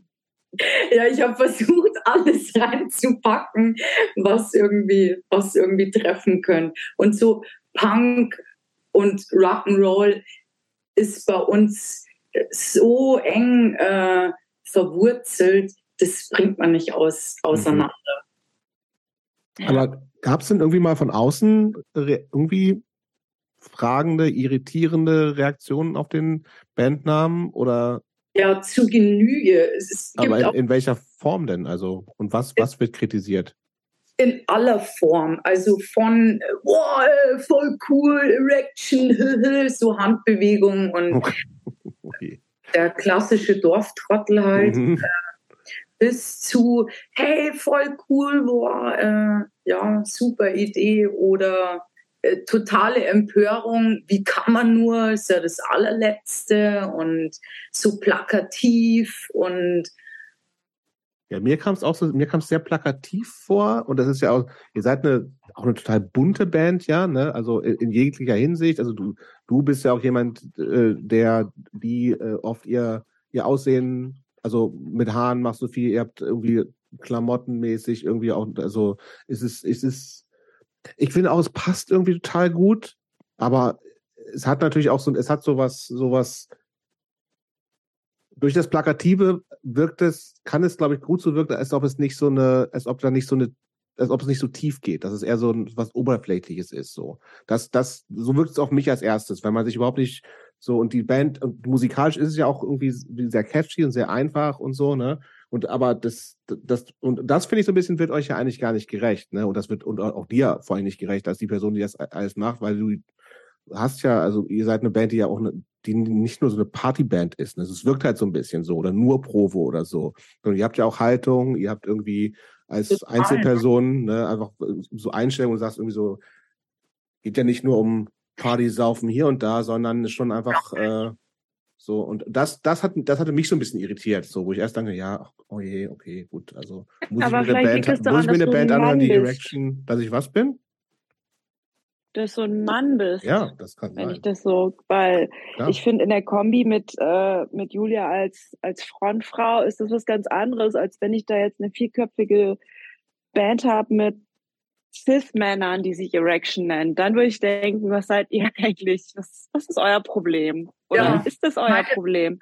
Meine Aber dadurch, dass du ähm, finde, das ist schon was anderes und ich finde, das, also da kommt was ganz anderes rüber, finde ich. Und es hat auch was eben nicht Plattes, gerade weil das damit spielt, eben mit der, mit den Geschlechtern, weil du eine Frau bist, die Frontfrau und auch so die treibende Kraft und eigentlich die, die alles macht und das Ding so wuppt und dann ist es irgendwie, das ist eine Ermächtigung, finde ich irgendwie. Also gerade auch so eine so eine gesellschaftliche Kritik auf eine Art, würde ich schon fast behaupten. Wenn ich das jetzt irgendwie ein bisschen über, überziehe, weiß ich nicht. Nee, ich Aber so, ich so. Das ist richtig, hast du sehr schön gesagt. Ja. Und außerdem haben, haben, wir Frauen auch Erektionen, ja, dass das auch klargestellt ja. wird. Stimmt, ja. Wichtiger Punkt, hast total recht. Ähm, und dann gibt es ja eben, wie gesagt, die Tagline, die äh, ist ja dann wieder ähm, zwar binär, aber irgendwie auch inklusiv. Also sozusagen, dass es nicht so, also ne, Pussy, Penis, Power, Punk Roll. Ich finde das irgendwie, es wirkt erstmal so okay, aber irgendwie finde ich das auch, wenn man euch dann so ein bisschen kennenlernt, ähm, dann merkt man auch, also bis, also wie politisch das gemeint ist auch und dass das nicht nur eine platte äh, platter Partyspruch ist, irgendwie feiern bis zum Abwinken, sondern dass es halt wirklich so gemeint ist und dass es vielleicht catchy klingt, aber trotzdem, bloß weil es catchy ist, heißt es nicht, dass es äh, keine Tiefe hat. Wir haben auch tatsächlich bei äh, diesem Pussy Penis Power Punk Roll versucht, äh, in, also in erster Linie haben wir versucht, äh, alle Menschen einzubinden, dass das wie, schwierig auszudrücken, aber dass auf jeden Fall äh, nicht geschlechterfest gefahren ist, mhm. sondern dass da wirklich alles beinhaltet ist und äh, ja, wie gesagt, mit dem Powerpunk Roll, das habe ich ja schon gesagt, dass das bei ja. uns einfach trennbar ist. Ja. Dann äh, wollen wir es ist so crazy ja. äh, und auch interessant, das wirklich auch mal von der anderen Seite zu hören, äh, wie, wie man interpretieren kann. Das ist wirklich, Komplett. Ja. das ist so crazy einfach. Ja, es ist super individuell halt auch, ne? Also wirkt halt einfach auf Leute komplett anders. Klar, ja, viel Projektion. Ja, ja, was wolltest du sagen?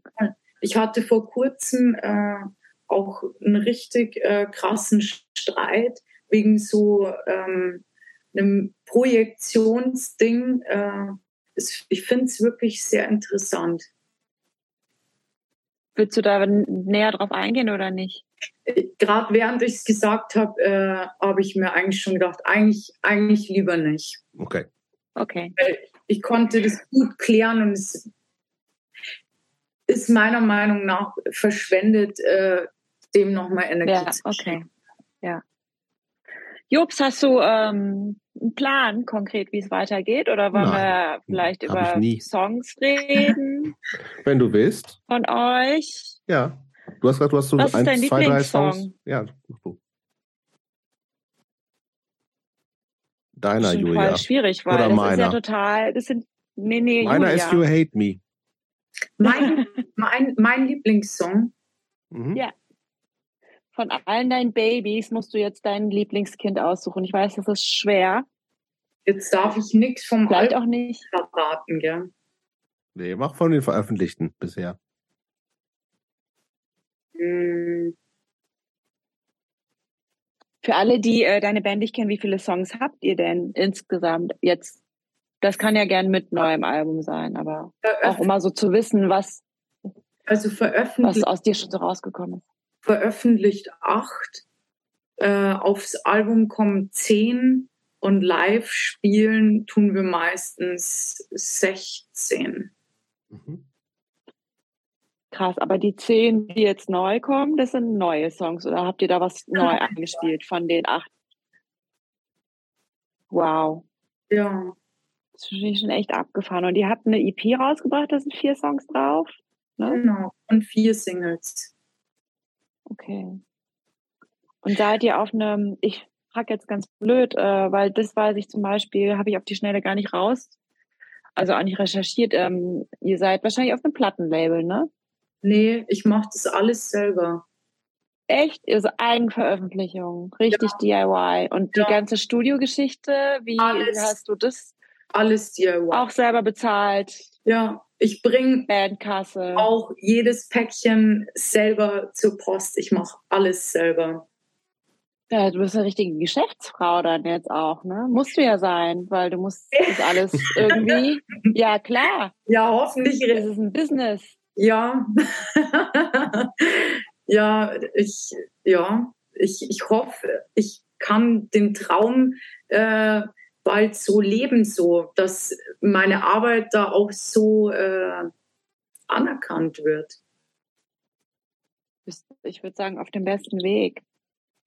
Yeah. Hey, und die, also ja, also ich meine, und den, den Kontakt zum Plattenwerk, das machst du auch oder läuft es dann über, über das Studio? Nee, das nee, musst das du schon auch organisieren, ne? Ja. Selber. Crazy. Cool, aber wir waren eigentlich bei deinem Lieblingssong. Was hattest du nochmal gesagt? War dein Lieblingssong? Ich switch gerade so ein bisschen. Äh, oh, es sind so drei Songs, wo ich mich nicht wirklich entscheiden kann. Ja, komm, darfst alle. Dann sag die mal und vielleicht merkst du ja, wenn du. Stirb, You Hate Me und Major in a One-Man Army. Major in a One-Man Army ist auch ein ganz schöner Hit, meine Herren. Ja, den mag ich eigentlich schon sehr, sehr, sehr, sehr gern. Und was, warum fällt es dir schwer, dich zu entscheiden zwischen den dreien? Das ist ja sicherlich auch, die haben ja alle eine Bedeutung für dich. Ja, Kannst eben. Du was erzählen? Die sind so krass einfach. Das, ja, ja, Stop ist ja eigentlich quasi äh, dieser Schrei danach, dass Menschen aufhören sollen, äh, mir weh zu tun, dass ich mich endlich, also dass ich mich quasi wehren kann, will, möchte. Ja. Hm. Der You Hate Me ist äh, total wichtig für mich, weil ich da einfach sage, fuck you all, ja ich bin, ich bin, wer ich bin und das ist gut so. I don't give a fuck, ja. So nach wer sind denn diese Menschen, die das Gefühl geben, dass es nicht okay ist, so wie du bist? Boah, da gibt es so viele. Also angefangen äh, bei meiner Familie bis falsche Freunde. Ich glaube, wir kennen das alles. Es gibt immer den Menschen, der einen über den Weg läuft, wo man sich denkt, oh, bitte geh mir aus der Sicht. Genieß doch einfach dein Leben und äh, lass mich so sein, wie ich bin. Und mhm. Ja, das ist wieder auch, das hat wieder was so mit meiner dass ich so viel immer im Außen bin und da ich, ich saug so viel auf. Ich, ich gucke viel zu viel im Außen. Ich müsste mhm. mehr bei mir bleiben, dass mir das mehr egal wird. Das lernst du ja vielleicht gerade. Ich hoffe, ja. Und der letzte Song? Äh, Major in a One-Man Army, ja, wie es der Satz schon sagte. Ja. ja. Aber ich habe mir die, Texte durchgelesen bei Major and One Man Army, da, ähm, da habe ich das gerade nicht im Kopf. Ich weiß nur, dass ich mir das bei Stop aufgeschrieben habe. Ähm, also du hast ja schon so ein bisschen gesagt, dass es darum geht, irgendwie, dass man aufhört, dich zu verletzen. Ähm, das heißt, wenn du da von diesem, darf ich das kurz vorlesen? Ja, klar. Da hast du am Ende ähm, heißt ja, I've tried it all, that was my fault. You need to focus on one goal. If you are playing the vicious game, you will live in endless pain. Wer ist denn, wer ist denn you eigentlich dann? Bist du das im Zwiegespräch? Weil ja. du sagst ja auch, I've tried it all, that was my fault. Ja, ja, das ist immer, ähm, ich bin, also in den Songs ist ist ja, es kommt ja immer von mir. Also ich spreche niemals wirklich über andere Personen. Es hat eigentlich, äh, also es kommt immer von mir quasi. Und was meinst du mit, mit uh, you need to focus on one goal? Das ja. fand ich dann, ich weiß nicht, warum ich das, mir das so rausgepickt habe, aber irgendwie. Ich, glaube, da geht es so um das, dass ich mal auf mich gucke, so auf auf meine Sache mich konzentriere und nicht äh, auf irgendwelche anderen, dass ich mich ablenken lasse oder vereinnahmen oder. Also eigentlich, was du auch gerade gesagt hast, dass du nicht zu viel drauf gibst, was die anderen auch, wie du versuchst, also wie du beeinflusst wirst, sondern dass du bei dir bist. Ja, total. Sozusagen. Ah ja. Und dann hatte ich nämlich noch eine Frage. Ich hoffe, ich springe da nicht so inhaltlich. Das müsst ihr mir dann sagen, mhm. weil weil das, ich habe mir das nur so notiert sozusagen. In dem Video Don't Wanna Be Nice, ja. da seid ihr drei Frauen und ähm, irgendwann spritzt es zu Blut und dann fangt ihr an, sowas irgendwas auszuquetschen in Weingläser. Ich weiß nicht warum, aber ich habe mich dann gefragt, ähm, hat es auch was mit, ähm, also ganz blöd und platt die Frage, aber ich, das habe ich mich dann trotzdem gefragt, ähm, ob das wie so eine, ähm, also nicht mal eine Metapher, sondern irgendwann hatte ich das Gefühl, vielleicht quetscht ihr da Tampons aus. Ja, ist ja wirklich so. Okay, dann habe ich das nicht falsch verstanden. Gar nicht. Das ist die Idee da. Okay. Wir wollten quasi das Thema Periode äh, enttabuisieren. Cool. Das hatte mich noch beschäftigt. Ups. ja, ähm, ich würde fast schon, also wie gesagt, es, es, man kann auch viel ja schon, also für so eine immer noch relativ junge Band habt ihr auch der, gerade zu Pandemiezeiten irgendwie relativ viel gemacht. Es gibt zwei, drei Videos von euch zu sehen, die alle irgendwie echt cool, cool anzusehen sind. Also auch ja nicht so ähm, nur so ein langweiliges Performance-Video oder sowas. Es gibt einige Live-Videos von euch zu sehen. Ich glaube, wer, wer jetzt immer noch Bock hat, äh, mal auch sich mal anzuhören, was, was macht die eigentlich für Musik, der, der oder die findet auf jeden Fall ganz schön viel. Und es kommt äh, irgendwann ein Album. Kannst yeah. du das abschätzen, was kommt? Wird halt ein bisschen dauern wegen Presswerkgeschichten und so, ne? Also ich bin mir sicher, dass es im Sommer rauskommt. Okay.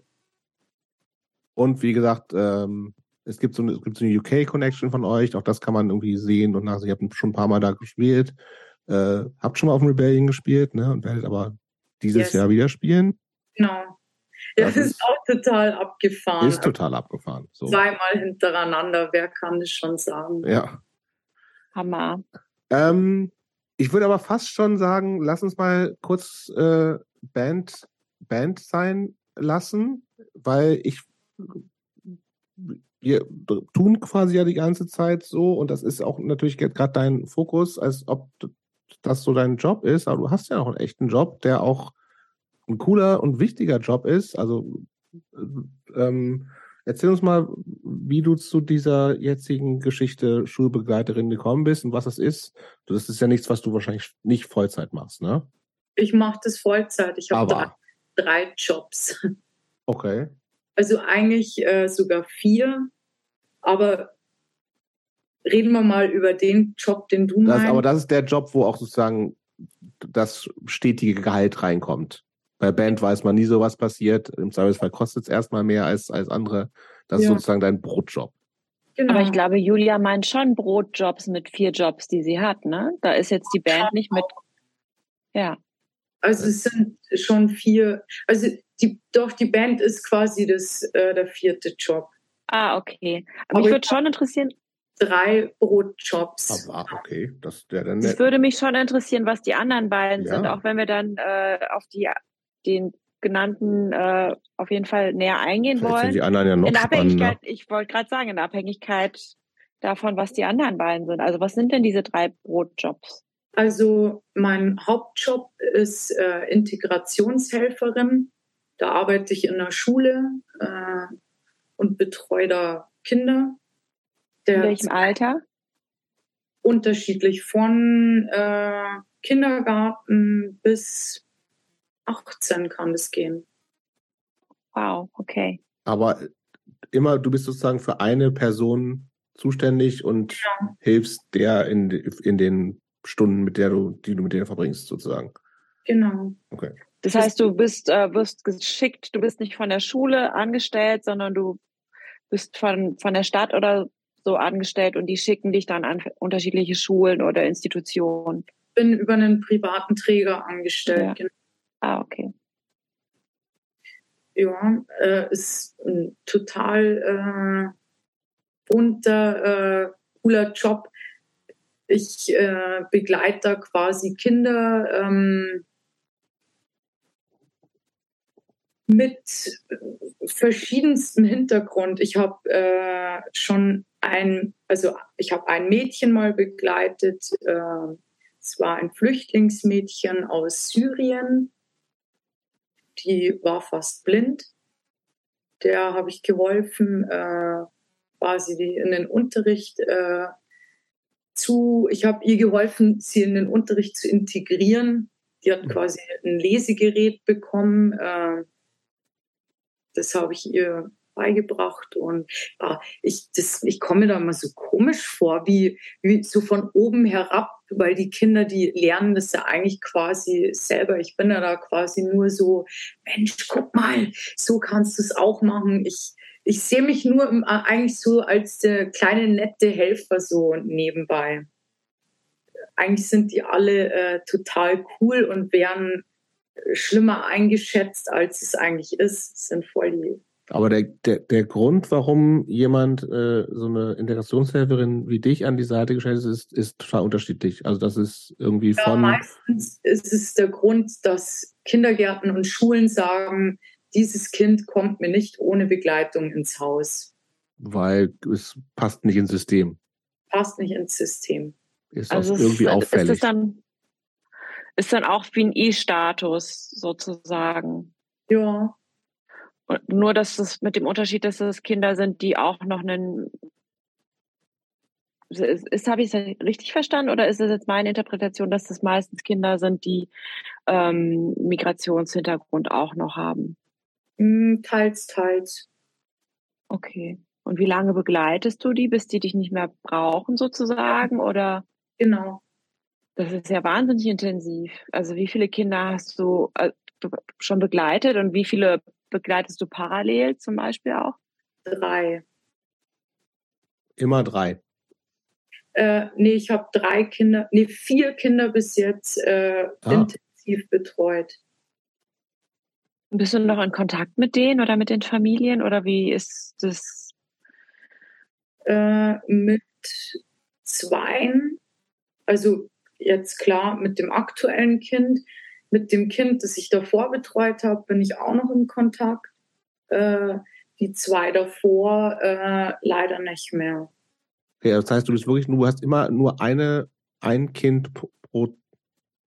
Pro Jahr. Also es kann auch länger gehen. Äh, Abgefahren. Weil es ist ja super enge, also du weißt ja alles von denen. So, ne? Oh, das ist ja das ist total krass. Wie so eine, ja krass. Also man dachte, baut wirklich eine, eine total enge Beziehung auf. Es ist zum einen ist es total schön, weil man natürlich die Welt äh, von einem anderen Menschen kennenlernen darf. Mhm. Aber in dem Beruf halt leider äh, nicht, nicht die schönen Seiten. Mhm. nicht nur die schönen. Äh, ja, es, gibt, eh, es sind halt viele, ähm, oft viele Probleme, die die Kinder mitbringen. Ich sage immer, eigentlich wären Kinder alle in Ordnung, mhm. wenn der Hintergrund in Ordnung wäre. Ja, das ich stelle mir vor, dass das ganz schön mitnehmen kann. Gibt es da so eine Supervision oder sowas für dich, dass du also einen Ort, wo du selber Leider gar nicht. Ich hatte deswegen auch schon so einen krassen Burnout. Äh, mich hat es schon so zerlegt wegen der Arbeit. Ich war da wirklich am Tief. Weil es dir jetzt so nahe gegangen ist? Ja, voll. Also mhm. es ist einfach, man, man gibt so viel und die Kinder, die sind so, die brauchen so viel. Das ist auch klar, weil die, die holen sich halt in der Schule das, was sie von zu Hause nicht kriegen. Und das kostet Energie. Und mhm. die gebe ich halt da ab. Und ja. wenn du sagst, du hast irgendwie für einen Tag äh, zehn Münzen an Energie mhm. und und neun lässt du in der Schule, kannst du dir ausrechnen, naja. wie der Rest dann so verläuft. Ja, und es ist ja nicht nur in dem Moment, dass du voll da sein musst, sondern auch emotional. Du nimmst es ja mit nach Hause, weil je mehr Energie die ziehen, umso mehr weißt du ja vielleicht auch, dass die einfach aus dir total viel ziehen, weil ähm, das zu Hause nicht gestemmt werden kann, so viel zu geben, ne? Total. Also es kommt ja auch noch dazu, nicht nur, dass dich das äh, körperlich sehr ähm, sozusagen, wie sagt man, also beansprucht, sondern emotional ja auch. Und es ja. stellt sich ja nicht ab, sobald Feierabend ist, denke ich mal.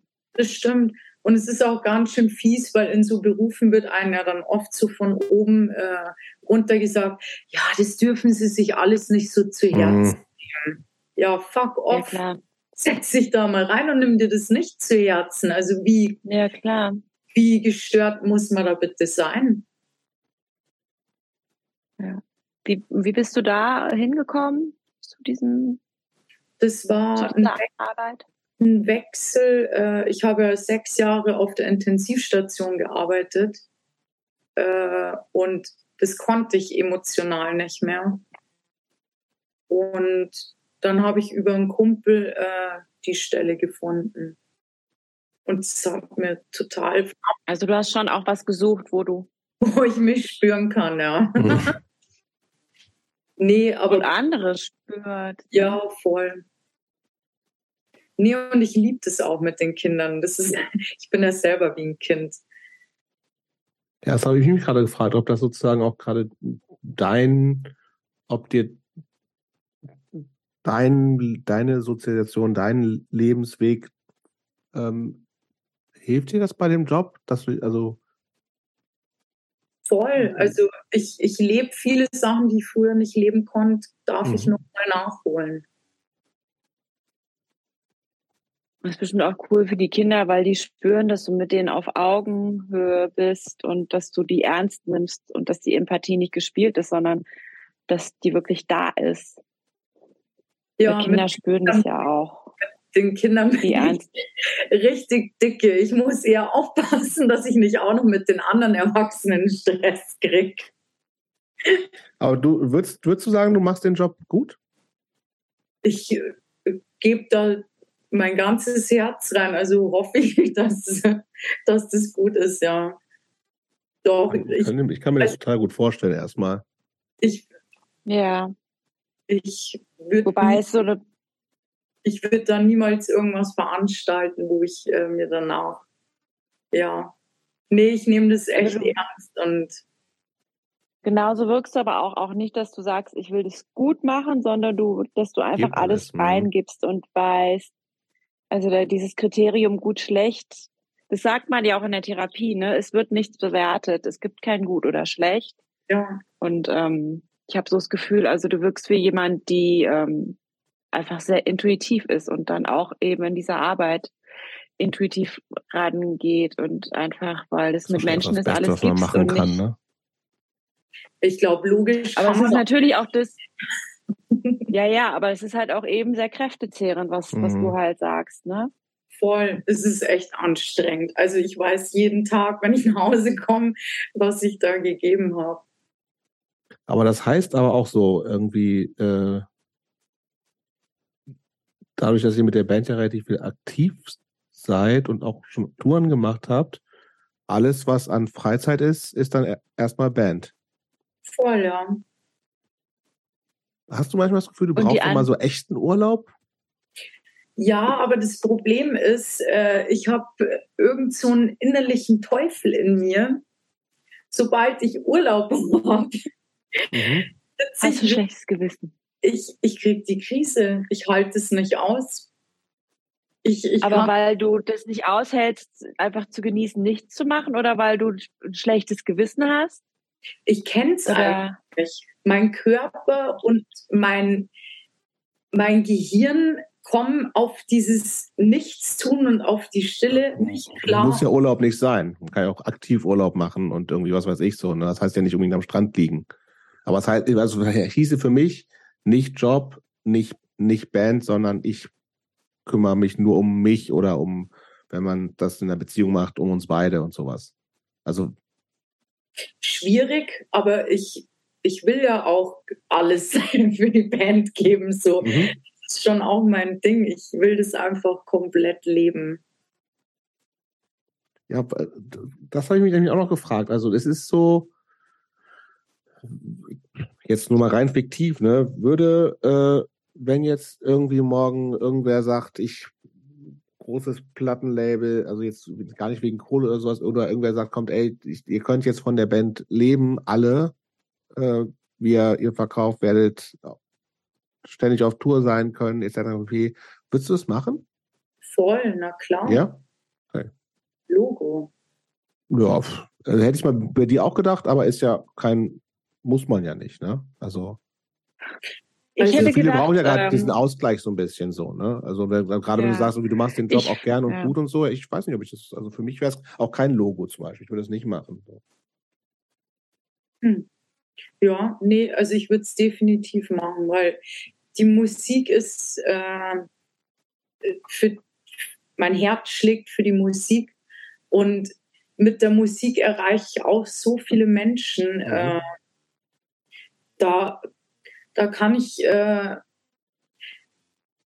genauso helfen und äh, für Menschen da sein wie in meinem Job auch. Deswegen, mhm. ja, da fällt mir die Entscheidung leicht.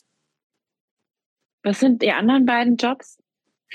Äh, die anderen beiden Jobs sind, ich mache Social Media für jemanden. Äh, ich habe mit dem Steven zusammen eigentlich noch eine Videofirma stimmt. Wo wir äh, Musikvideos für andere Bands machen. Und ja, aber das mit den Musikvideos machen, das ist jetzt eigentlich ziemlich eingeschlafen, weil einfach auch keine Zeit mehr da ist. Das glaube ich. Das ist einfach zu viel alles. Der Fokus liegt, liegt, jetzt wirklich äh, auf der Band. Und gab es dann jemals äh, den Moment, das wollte ich vorhin irgendwie nicht fragen, weil ich auch noch gar nicht wusste, wo das alles so hinführt. Aber gab es jemals, also ich meine, du bist ja, äh, du machst wahnsinnig viele Sachen, du machst total wichtige Sachen. Ähm, gab es jemals den Moment, wo du dich geärgert hast, dass du äh, nicht aufs Gymnasium gegangen bist? Oder hast du das nie, hast du nie drüber nachgedacht? Doch, voll, ich habe schon drüber nachgedacht, aber im nächsten Moment kommt mir halt auch immer wieder der Gedanke so, hey, wenn du da gewesen wärst, wer weiß, wo du dann heute mhm. stehen würdest. Und ich bin so dankbar, dass ich hier jetzt heute so, wie ich vor euch sitze, bin. Ich, ich will kein anderer Mensch sein. Ich will genau der Mensch sein, der ich bin. Das, ich, ich bin glücklich. Toll. Das wäre fast Toll. schon ein schönes Schlusswort, aber ganz äh, am Ende will ich noch nicht sein. Wir haben also üblicherweise am Ende, aber wir haben total viel und ich ähm, bin jetzt schon sehr dankbar, dass du uns das äh, alles erzählt hast. Ähm, wir haben üblicherweise am, am Ende immer noch so ein eher so einen lockeren Teil, wo es dann nochmal um alles und nichts gehen kann, sage ich mal. Wir ja. reden gerne über Essen und ich rede äh, natürlich insbesondere mit äh, vegan lebenden Menschen am liebsten über Essen. Ähm, ist, glaube ich, ist bei uns schon so eine Art Standardfrage in Variation. Äh, äh, äh, wenn, also es gibt die Variation, entweder du lädst, wir kommen zu dir und du musst für uns was kochen, was gibt es? Oder wir laden dich ein und müssen für dich kochen oder wir gehen in irgendein Restaurant deiner Wahl. und ich weiß nicht, äh, du darfst ja aussuchen, was, äh, welche Konstellation und dann sagst du, was your, your food of choice ist. Mm, okay, ihr kommt zu mir und ich ja. koche euch gefüllte Paprika. Gefüllt mit? Äh, mit veganem Hack. Kaufst, kaufst du dieses ganze neue vegane Hack, was es überall gibt? Stehst du da drauf? Also dieses, was so, was so echt wie frisches Hack aussieht, was es seit ein paar ja. Jahren ja gibt? Ja, schon auch. Also ich mag das alt, ich mag das Sojagranulat. Ja, ja. Total lecker. Äh, ich mag aber auch die neuen Sachen. Schmeckt mir wirklich gut. Und ich bin auch froh darum, dass es gibt. Wie lange bist du schon vegan eigentlich? Seit ungefähr oh, da könnte ich auch wieder ausholen. Vor mir, vor meinen Augen wurde mit ungefähr fünf, äh, hat mir der damalige Freund von meiner Mutter, äh, er hat mich gefragt, willst du halt Hühnchen essen? Und die hatten halt Hühner und ich, ja, natürlich. Und Ende der Geschichte ist, er dreht halt dem Huhn vor mir den Kopf um. Und seitdem bin ich eigentlich immer so Fleisch, nein, danke. Das ist ja super. Hat ja ist auch gut geklappt eigentlich. Ja. ja. Die Aufklärung hat bei ja. auch funktioniert. Und vegan, seit wann? Vegan, also bestimmt zehn Jahre. Okay. Also da war bestimmt auch mal, das sind auch mal vegetarische Sachen. Okay, ja, ja. Aber Fleisch nie. Okay. Mag, mag ich einfach nicht. Okay, gefüllte Paprika. Was kriegen wir zu trinken bei dir? Ich trinke keinen Alkohol. Yuki, Yuki trinkt sehr viel Alkohol. Was? Was? Sagt sie? Bei Yuki bitte nur Hochprozentiges. Ja, das stimmt überhaupt nicht. Könnt ihr bei mir auch haben. Ihr kriegt bei mir alles. Nein, ich. Ich kann euch einen leckeren Tee machen. Ich kann euch aber auch Bierchen anbieten oder. Hast du Alkohol zu Hause? Ja. Also super, wenn das. Das heißt also, du bist ähm, konfrontativ. Weil es gibt. ja, oder so. nee, es ist halt der alte Stuff und ich habe eine Schnapsflasche weggeschüttet, weil die war echt zu heftig. Da hatte ich Angst, wenn ich irgendwie nochmal Gusto krieg, äh, dass ich mir die krall. Aber bei den anderen Sachen, da denke ich mir einfach, dass ja, der Teufel hat schon gebraut. Äh, es ist dann irgendwie auch zu schade zum Wegschütten. Mhm. Sind wir schon bereit für die letzte Frage, Yuki? Irgendwie haben wir sind so, wir haben so, ist es so rund gerade. Ja, finde ich auch. Ja, dann du, du darfst die letzte Frage stellen. Ich? Ja. Das ist eigentlich die Frage, die ist immer. Genau. Ne? Ja. Julia, was würde dein 15-jähriges Ich, die 15-jährige Julia über die Julia heute hier denken oder was würde sie ihr sagen, vielleicht sogar? schalt deinen Kopf aus, ähm, hör auf dein Herz, glaub an das Gute. Moment, das klingt aber ein bisschen nach andersrum. Das ist das, was du jetzt deinem 50-jährigen Ich sagen würdest. Das sagt mein 15-jähriges ah. Ich mir. Ah, okay. Schon sehr weise, aber auch. Ich war schon immer weise. ähm, ja. Ich weiß auch einfach Kopf aufs Herz hören und äh, den, den Träumen folgen, weil ich glaube, äh, wenn, wenn, wenn man seinen tiefsten äh, Träumen folgt, dann sind die so deep und so herzlich, äh, dass nichts Schlechtes rauskommen kann. Das wird vielleicht allen gut tun, wird die Welt auch ein bisschen schöner machen. Das würde ich mit 15 mir heute sagen. Finde ich gut. Finde ich auch Julia. gut. Vielen Dank. Vielen Dank. Danke euch.